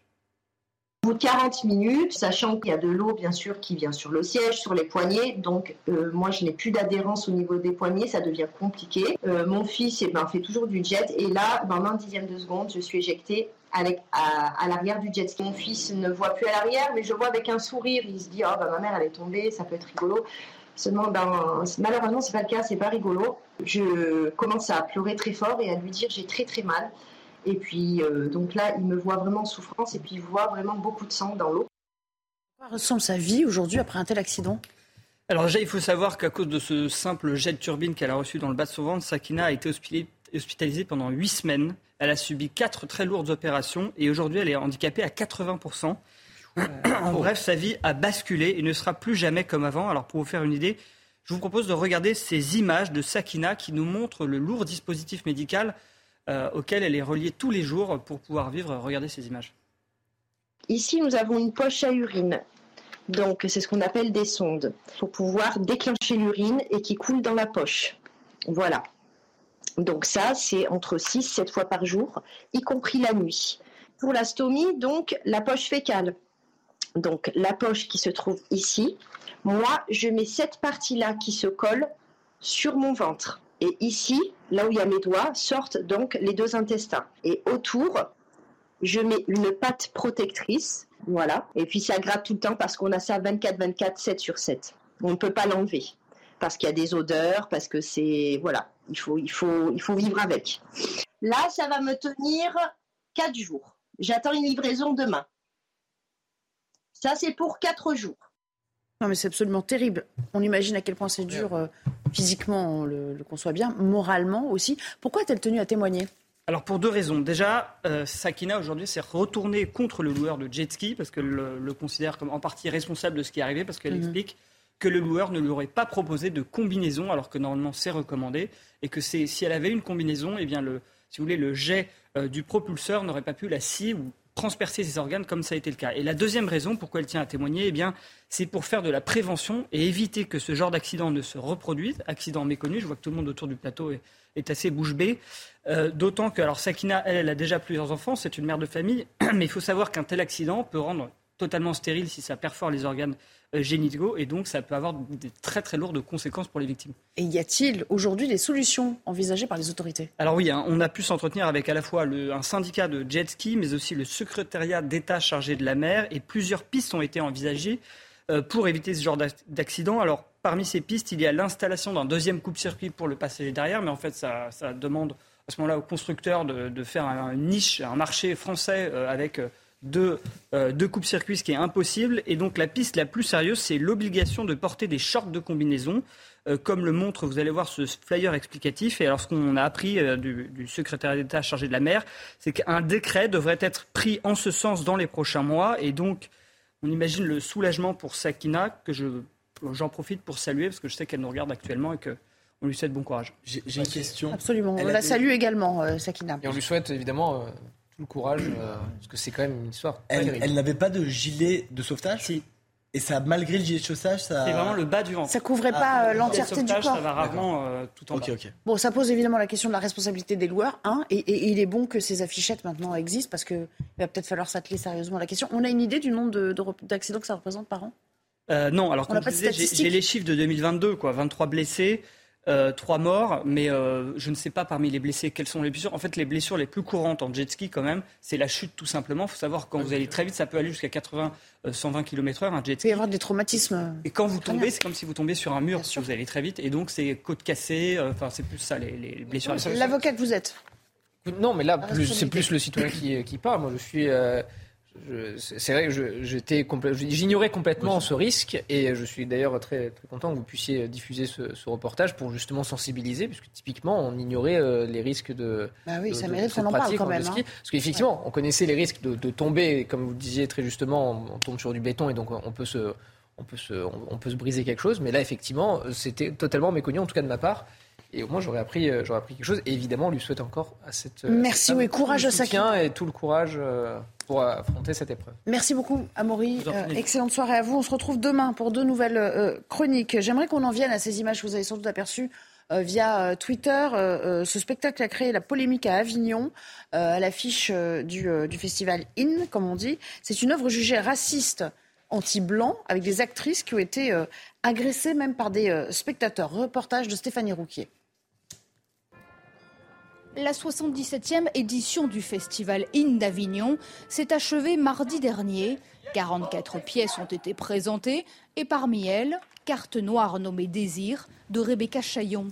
Pendant 2h45, huit actrices posaient la question de la place des femmes afrodescendantes dans la société française, avec des scènes parfois difficiles. la première scène qui joue sur la, durée. Il y a une odeur de javel très forte. Et c'est une scène qui est longue, qui joue sur l'épuisement, je trouve, qui, qui fatigue. Je pense que ça peut heurter un peu les spectateurs. Et certains spectateurs n'ont pas apprécié. Ils dénoncent une pièce anti-blanc, une mise en scène raciste, en plus subventionnée par l'État. La compagnie qui produit le spectacle a rapporté que lors de trois représentations sur cinq, les comédiennes ont été agressées verbalement et physiquement, des violences inacceptables pour de nombreux festivaliers. La scène, c'est un espace de distance où on peut faire de la provocation. Après que ce soit insoutenable et que tu partes, bah, tu peux aussi, mais tu ne peux faire que partir en tant que public. À la fin des représentations, les actrices ont quitté Avignon. Leur spectacle démarrera sa tournée au théâtre de l'Odéon à Paris en novembre prochain. Parce qu'en plus, ça continue. Et évidemment, je me reprends sur les spectateurs qui ont été agressés par des actrices. C'est un scandale. Euh, que n'aurait-on dit si euh, ça avait été l'inverse sur la brochette? Non, mais c'est comme les, c'est comme les réunions interdites aux blancs, ce genre de choses. C'est la gauche accepte euh, l'inacceptable tant que c'est dans le bon sens, c'est-à-dire que tant que c'est du racisme anti-blanc. La, la, réalité, moi, j'ai vu les images du spectacle. C'est extrêmement gênant. c'est du pur racisme contre les blancs. Mais le pire, c'est que c'est subventionné. C'est vos impôts. Est-ce que les Français se rendent compte où vont l'argent de leurs impôts On est dans un pays où l'État s'accapare 53% du PIB pour financer ce genre de choses. C'est un délire. Réaction, William Tay. Enfin, on s'étonne même que ce, que ce genre de spectacle puisse perdurer et qu'il soit accueilli dans d'autres salles. C'est de l'incitation à la haine. Hein. Moi, ce qui me surprend, c'est qu'à chaque fois qu'on veut faire un spectacle pour promouvoir les femmes noires, on est, on est obligé de le faire au détriment des blancs. C'est-à-dire qu'on oppose tout le temps les personnes de couleur aux blancs. Et c'est exactement ce qui se passe aux États-Unis, c'est-à-dire qu'on essaye d'importer les, cultures, les, thèses racialistes et les thèses de wokisme pense que ça posera un véritable problème dans la société parce que je pense que les personnes de couleur ne se reconnaissent pas dans ça. Ils sont capables d'émerger avec leur propre talent, leur propre créativité. Ils ne sont pas obligés de le faire tout le temps en opposition par rapport aux autres ethnies, si par cas on peut parler d'ethnie. Ça, c'est le premier point. Le deuxième point, c'est que je rejoins parfaitement ce que vous dites. C'est-à-dire que si par cas, souvent dans les spectacles, on, a, on peut dire qu'il y a une liberté d'expression, une liberté de création, mais dans le respect de la loi, c'est le premier point. Et le deuxième point, c'est pourquoi est-ce que l'État, pourquoi est-ce que la puissance publique force et notamment soutient ce type d'initiative. Normalement, quand vous avez ce type d'initiative qui peut être à peu près assimilé à de l'incitation à la haine, normalement leur place est plutôt devant un tribunal pour incitation à la haine que d'abord devant, devant un conseil régional ou devant l'État pour récolter l'argent de nos impôts. C'est incroyable qu'on puisse euh, toujours se retrancher derrière l'art pour... Euh, pour inciter. Euh, seulement quand c'est gauche. Seulement quand voir la violence, quoi. Sur fond, sur, sur, fond de défense des minorités, on en arrive à des, des, des situations mais totalement lunaires. Et, vraiment, depuis des années, l'excès de tolérance amène aujourd'hui à accepter juste l'intolérable. Et je, suis à chaque fois mais stupéfait quand j'entends ce genre de choses. ça, a commencé déjà avec les réunions euh, euh interdites, interdites, voilà, exactement, interdites aux blancs. Il y a eu ensuite des réunions aussi euh, genrées, non genrées. Bon, on n'y comprend euh, presque rien. Et là maintenant, avec ce genre de spectacle effectivement financé par de l'argent public, c'est c'est profondément scandaleux. Et moi, ce qui me fascine aussi toujours dans ce genre de, situation, c'est que vous avez quand même des individus qui arrivent à justifier ce genre de choses. Vous savez, je, c'est pas moi qui le dis, hein, mais euh, la grande, le, grand défaut de notre époque, c'est que la bêtise pense. Mhm. Et là, clairement, c'est totalement. Et même subventionné. Euh. C'est pas fini parce que moi, j'imagine qu'il y aura des suites à cette affaire parce qu'on on connaît à peu près le programme, l'agenda. Euh, ah, mais ils vont être au théâtre de l'Odéon maintenant, au plein centre de Paris. Euh. Ça risque de pas être si simple de jouer la pièce sur scène maintenant. Enfin, je sais mais ils crieront au racisme. Ils crieront au racisme. Ouais. ils, vont, ils vont expliquer que c'est notre faute qu'on n'accepte pas de voir des bébés blancs se faire empaler sur des balais comme si c'était tout à fait normal. Parce que c'est normal. Mais vous vous souvenez d'ailleurs de ce rappeur, de ce rappeur qui euh, chantait ah. euh, Il faut tuer les bébés blancs. et il arrivait quand même sur les plateaux télé pour justifier de son art, alors qu'à part sa mère, je ne sais pas qui vraiment se félicitait de son art. Mais je veux dire, et on arrivait quand même à accepter cette situation. Et c'est ce que je vous disais. L'excès de tolérance amène l'intolérable. Normalement, si la justice n'était pas laxiste, ils auraient déjà dû les condamner tous les deux. Mais il a été condamné, cela dit. Oui, il a pris 5 000 euros d'amende. Il nous reste 5 minutes. Euh, on va juste parler euh, de, de, l'inflation hein, pour, pour finir cette émission. Euh, les nutritionnistes nous recommandent de manger 5 fruits et légumes par jour. Alors c'est très sympathique. Mais encore faut-il pouvoir s'offrir ces produits qui sont encore plus que les autres victimes de l'inflation. Bon, si on, met, si on met de côté la viande et, et le poisson, plus 16%, plus 16% en l'espace d'un an, euh, selon l'association Famille Rurale. Regardez ce que ça donne dans les rayons euh, Théo Grévin, Jules Bedeau. Des fruits, Pommes de terre Et des légumes hors de prix pour les ménages français. Après avoir déjà augmenté de 11% entre 2021 et 2022, les prix des fruits et légumes ont flambé de 16% entre juin 2022 et juin 2023. Devant ces supermarchés parisiens, certains clients ont choisi de s'adapter. Diminue sur les vêtements, sur autre chose. Et ça vous permet de manger des fruits et des légumes Voilà, tous les jours, au moins 4 ou 5. On prend des fruits, on va bah, où c'est beaucoup moins cher, mais après la qualité euh, n'est pas la même. Dans le détail, certains produits sont plus touchés que d'autres par la hausse des prix. Plus 61% pour les carottes ou encore 35% pour les cerises. Pour l'association Famille Rurale, qui est à l'origine de cette étude, l'État doit directement se saisir du sujet et créer une allocation alimentaire dédiée à ces produits sains. Plutôt que de payer des milliards d'euros à soigner des pathologies induites par une alimentation inadaptée, il vaut mieux éviter que ces pathologies n'arrivent. Cette allocation de 65 euros par mois pour une famille de 4 personnes en moyenne, euh, elle serait dédiée non pas aux seuls fruits et légumes, mais à l'ensemble des aliments qui sont recommandés par le plan national nutrition santé. Selon l'INSEE, le prix des fruits a augmenté de 43% en 10 ans, celui des légumes de 73% sur la même période. Ça soulève plusieurs questions et, une qu'on abordait déjà hier, c'est-à-dire euh, les marges que se font les grandes enseignes alors que sur euh, les, prix euh, de transport, de, de l'énergie, il n'y a plus tellement de justification à maintenir les prix tels qu'ils sont. Oui, mais dessus, je crois que sur les fruits et légumes, je crois que la marge est très faible et doit être de 10 à 20% Alors qu'est-ce qui fait que c'est si cher C'est pas une question de marge, c'est une question de coût de production. Le souci qu'on a eu à partir du moment où on a fait euh, la, politique de confinement au moment du Covid, c'est qu'on a cassé toutes nos chaînes de production et donc du coup on ne produit pas assez de produits en circulation. Et comme les produits deviennent de plus en plus rares, surtout que la Chine s'est enfermée pendant deux ans, et eh ben vous n'avez pas assez de produits en circulation et en même temps en ouvrant euh, en stoppant les confinements, ben, tout le monde est ressorti et tout le monde s'est mis à reconsommer. Donc ça veut dire que la demande a été supérieure à l'offre. Et quand vous avez un décalage entre l'offre et la demande, forcément, les prix repartent. Donc le point essentiel, c'est comment on fait pour refaire repartir la production. Or, moi, je pense que pour faire repartir la production, il faut arrêter de taxer, il faut arrêter de mettre des normes supplémentaires, parce que c'est pas en mettant des normes supplémentaires, en mettant des recettes fiscales supplémentaires qu'on arrivera à produire plus, parce que si par cas c'était le cas, la France serait le pays le plus prospère au monde, dans la mesure où on a une invention fiscale et une invention de normes qui est sans limite. On nous a vendu euh, Macron comme le Mozart de la finance. Bon, euh, le Mozart de la finance, il a fait 600 milliards de dettes en plus. Et aujourd'hui, ça s'appelle l'inflation. L'inflation, elle est due à plein de choses, à l'endettement de l'État, à la taxation gravissime. En fait, le problème, c'est que nos producteurs français sont surtaxés, surchargés. En fait, donc, on, ne peut plus produire. Ils sont obligés de répercuter Ils sont obligés. En fait, à un moment, le producteur ne va pas vendre à perte. Mais nous, on pense que ça coûte cher, mais en fait, en réalité, les marges, comme le, comme le disait M. T, c'est beaucoup moins important que ce qu'on pense. Le problème, c'est que ce gouvernement a fait n'importe quoi depuis six ans avec l'économie de ce pays, en nous expliquant que c'était les meilleurs, les grandes technos, qu'ils allaient tout gérer. Aujourd'hui, on se retrouve avec une inflation et c'est pas fini parce que la BCE derrière n'a pas l'intention d'améliorer les choses. Pierre-Henri pour finir Très rapidement, je pense à cette euh, bande, vous savez, de de pseudo-indigènes avec des osselets dans le nez là, qui vont aller déraciner des, des salades et qui vont totalement ravager des, euh, des, des champs d'agriculture. Je pense à ces agriculteurs qui peinent justement à finir leur fin de mois alors qu'ils sont là aujourd'hui pour nous, ici pour nous nourrir. Et je pense aussi d'ailleurs, et c'est aussi à saluer, que le gouvernement a fait en sorte aussi que l'association, vous savez, les soulèvements de la terre, a été dissoute. Il y a une dissolution hein, de cette association. C'est une bonne chose parce qu'il faut arrêter maintenant d'avoir justement cette bande de gauchistes qui arrivent et qui saccagent complètement des champs, des champs d'agriculture. Alors qu'on a encore une fois ces agriculteurs qui peinent à finir la fin de mois et nous, consommateurs, qui peinons justement à avoir des fruits et des légumes et à acheter justement des produits français. Merci beaucoup à tous les trois. C'est déjà la fin de cette émission. Enfin, déjà la fin. Je vais euh, vous laisser aller euh, euh, vous, vous coucher. Merci à vous de nous avoir suivis aussi jusqu'au bout. je vous souhaite une excellente fin de soirée en compagnie dans un instant de Sandra Thiombo. Et on se retrouve demain, bien sûr, dès 19h pour Face à l'info. Puis Soir Info. Le marathon se poursuit. À bientôt. Bienvenue sur CNews. À la une de l'actualité euh, ce jeudi, la polémique autour de la détention provisoire d'un policier de Marseille. Je comprends cette colère. Ce sont les mots de Gérald Darmanin euh, ce jeudi soir. Le ministre de l'Intérieur s'est exprimé pour la première fois depuis le début de la crise. Il a une nouvelle fois apporté son soutien aux forces de l'ordre et à leur patron, Mathilde Ibanez.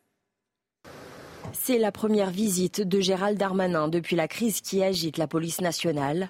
Le ministre de l'Intérieur s'est rendu dans le commissariat du 19e arrondissement de Paris.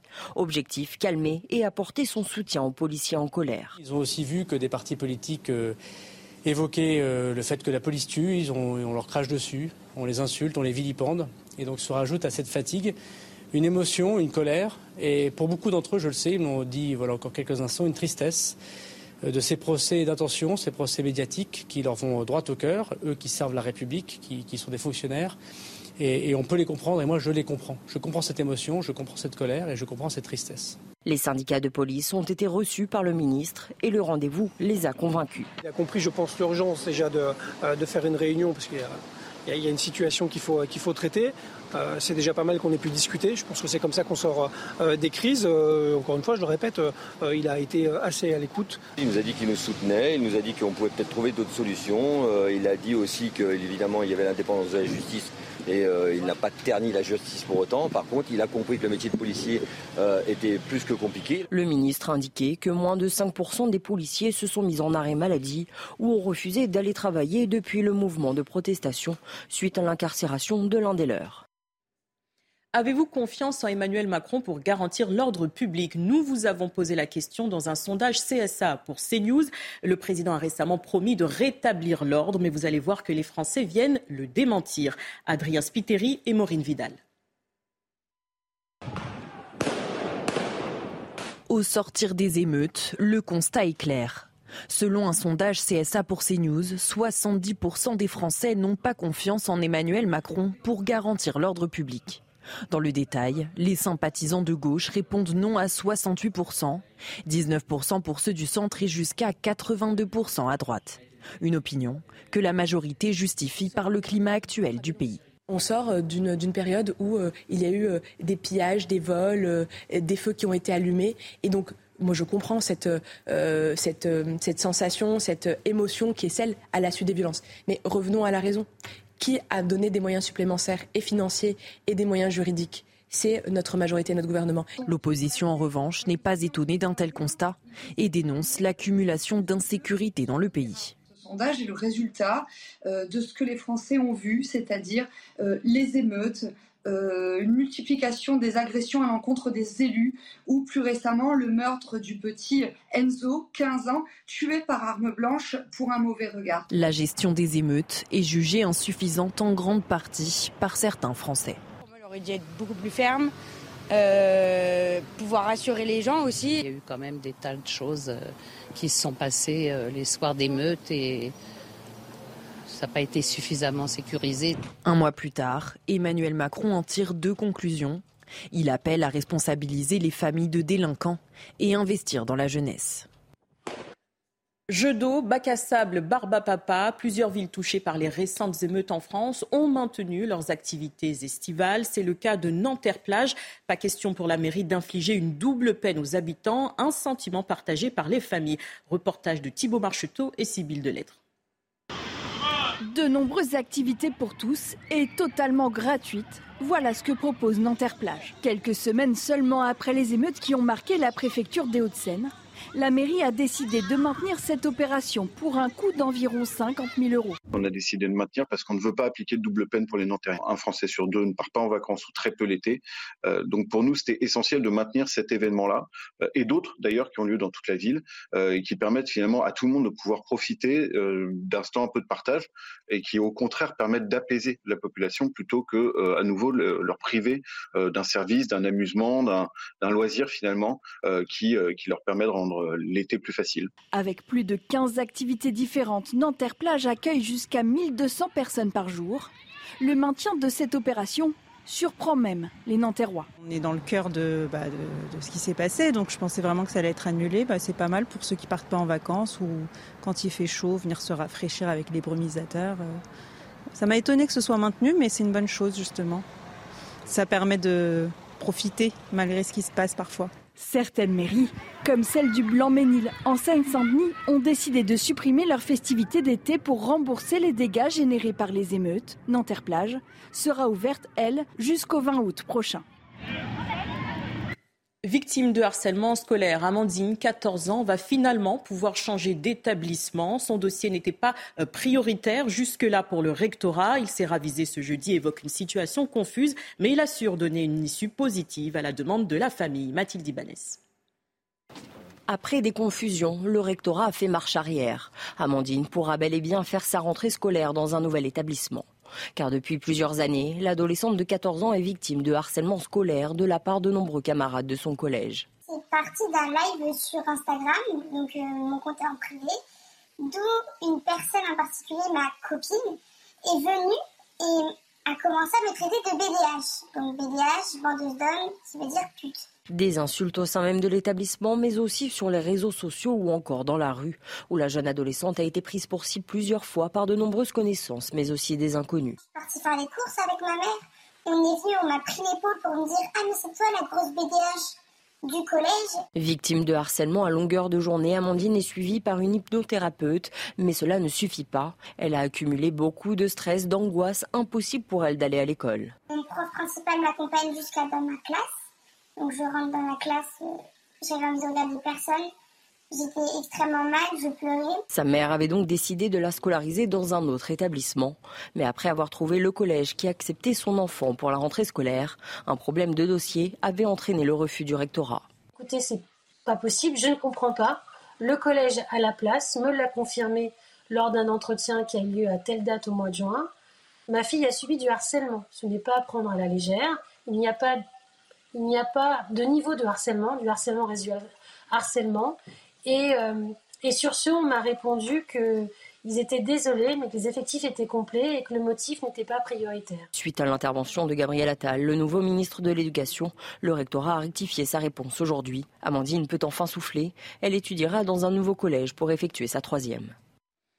Dans le reste de l'actualité, déraillement mortel du TGV Est en 2015. La SNCF, deux de ses filiales et trois de leurs employés seront jugés en mai 2024 à Paris. Ils comparaîtront pour blessures et homicides involontaires et manquement à une obligation de sécurité, entre autres. Pour rappel, un TGV d'essai avait fait 11 morts et 42 blessés en novembre 2015 à Egversheim, dans le Bas-Rhin. Le prix des timbres augmentera en moyenne de 8,3% au 1er janvier 2024. La Poste justifie cette hausse par un contexte d'inflation et de baisse des volumes du courrier. Ces augmentations doivent permettre au groupe de garantir notamment une distribution 6 jours sur 7 et des tarifs plus abordables pour les envois les plus courants. Nouvelle flambée des prix également pour les fruits et les légumes. Cette fois, plus 16% entre juin 2022 et juin 2023. Famille Rurale, l'association de défense des consommateurs, appelle à une meilleure régulation des marges. Le système actuel pénalise, selon elle, les consommateurs et les producteurs. On fait le point avec Augustin Donadio. Les prix des fruits et des légumes ont augmenté considérablement en un an, plus 14% pour les fruits, 17% pour les légumes. La hausse en 10 ans est encore plus euh, importante, impressionnante. 43% d'augmentation pour les fruits, 73% pour les légumes. Les commerçants doivent faire face à une consommation en baisse de la part des clients qui consomment de manière plus raisonnée et en moins grande euh, quantité. D'ailleurs, ces clients ont recours à certaines astuces pour économiser quelques centimes, quelques euros. Ils viennent en fin de marché, 30 minutes avant la fermeture de ce marché. On voit les devantures des étals se remplir, les clients s'empresser d'acheter eh des produits au rabais. C'est le cas par exemple pour les tomates, 1,80€ en temps normal, à l'heure qu'il est 1 euro le kilo, alors que le commerçant ne l'achète qu'à 90 centimes. C'est seulement 10 centimes de marge. C'est compliqué pour les commerçants ici. C'est compliqué également euh, pour les euh, clients qui nous ont fait part eh bien, de leur changement d'habitude de consommation. Mais ces clients, ces commerçants tiennent véritablement à une chose, c'est cet esprit français, cette culture du marché en France, avec la possibilité de goûter les produits et quelquefois de négocier. On en vient à ces températures qui grimpent sur la Terre, mais également dans l'eau. La Méditerranée se réchauffe depuis le début du mois. Le record a été battu ce lundi avec 28,71 degrés. Le précédent, 28,25 degrés, datait de 2003. Cette situation n'est pas sans conséquence sur la biodiversité. Kylian Salé. En 13 ans, les températures de la mer Méditerranée ont fortement grimpé. En août 2010, elles oscillaient entre 22 et 27 degrés. Aujourd'hui, elles dépassent par endroits les 30 degrés, des chiffres qui n'étonnent pas cette chercheuse. La température de l'eau, bien sûr, va euh, dépendre de la température de l'air. Elle dépend aussi du mouvement des courants marins. Donc on a eu des conditions météorologiques assez particulières avec plutôt des flux du sud qui ont eu tendance à ramener des eaux chaudes et à les réchauffer. Des eaux chaudes, en particulier responsables du dérèglement de la faune et de la flore marine. Donc la Méditerranée, c'est une mer qui est reconnue pour être un hotspot de biodiversité, donc très très riche en espèces, mais aussi une région qui est fortement impactée par les espèces invasives qui peuvent venir de Méditerranée orientale ou du sud de la Méditerranée, mais aussi au-delà de la mer Rouge par exemple. Des espèces qui peuvent prendre la place de celles déjà présentes en mer Méditerranée et dérégler les écosystèmes. Selon l'Union internationale pour la conservation de la nature, 1550 espèces d'animaux et végétaux sont menacées d'extinction. Une nouvelle hausse du mercure étouffe la Grèce en proie aux incendies. Conséquence, un lourd bilan humain et environnemental. Des milliers de touristes ont été évacués des îles de Rhodes, de Corfou et de Bé. Les pompiers restent mobilisés et vigilants. Des conditions climatiques plus favorables sont attendues ce vendredi. À suivre l'interview de Sarah El Haïry, secrétaire d'État à la biodiversité. Elle était l'invitée de Gauthier Lebré euh, ce jeudi matin. On se retrouve juste après pour l'édition de la nuit.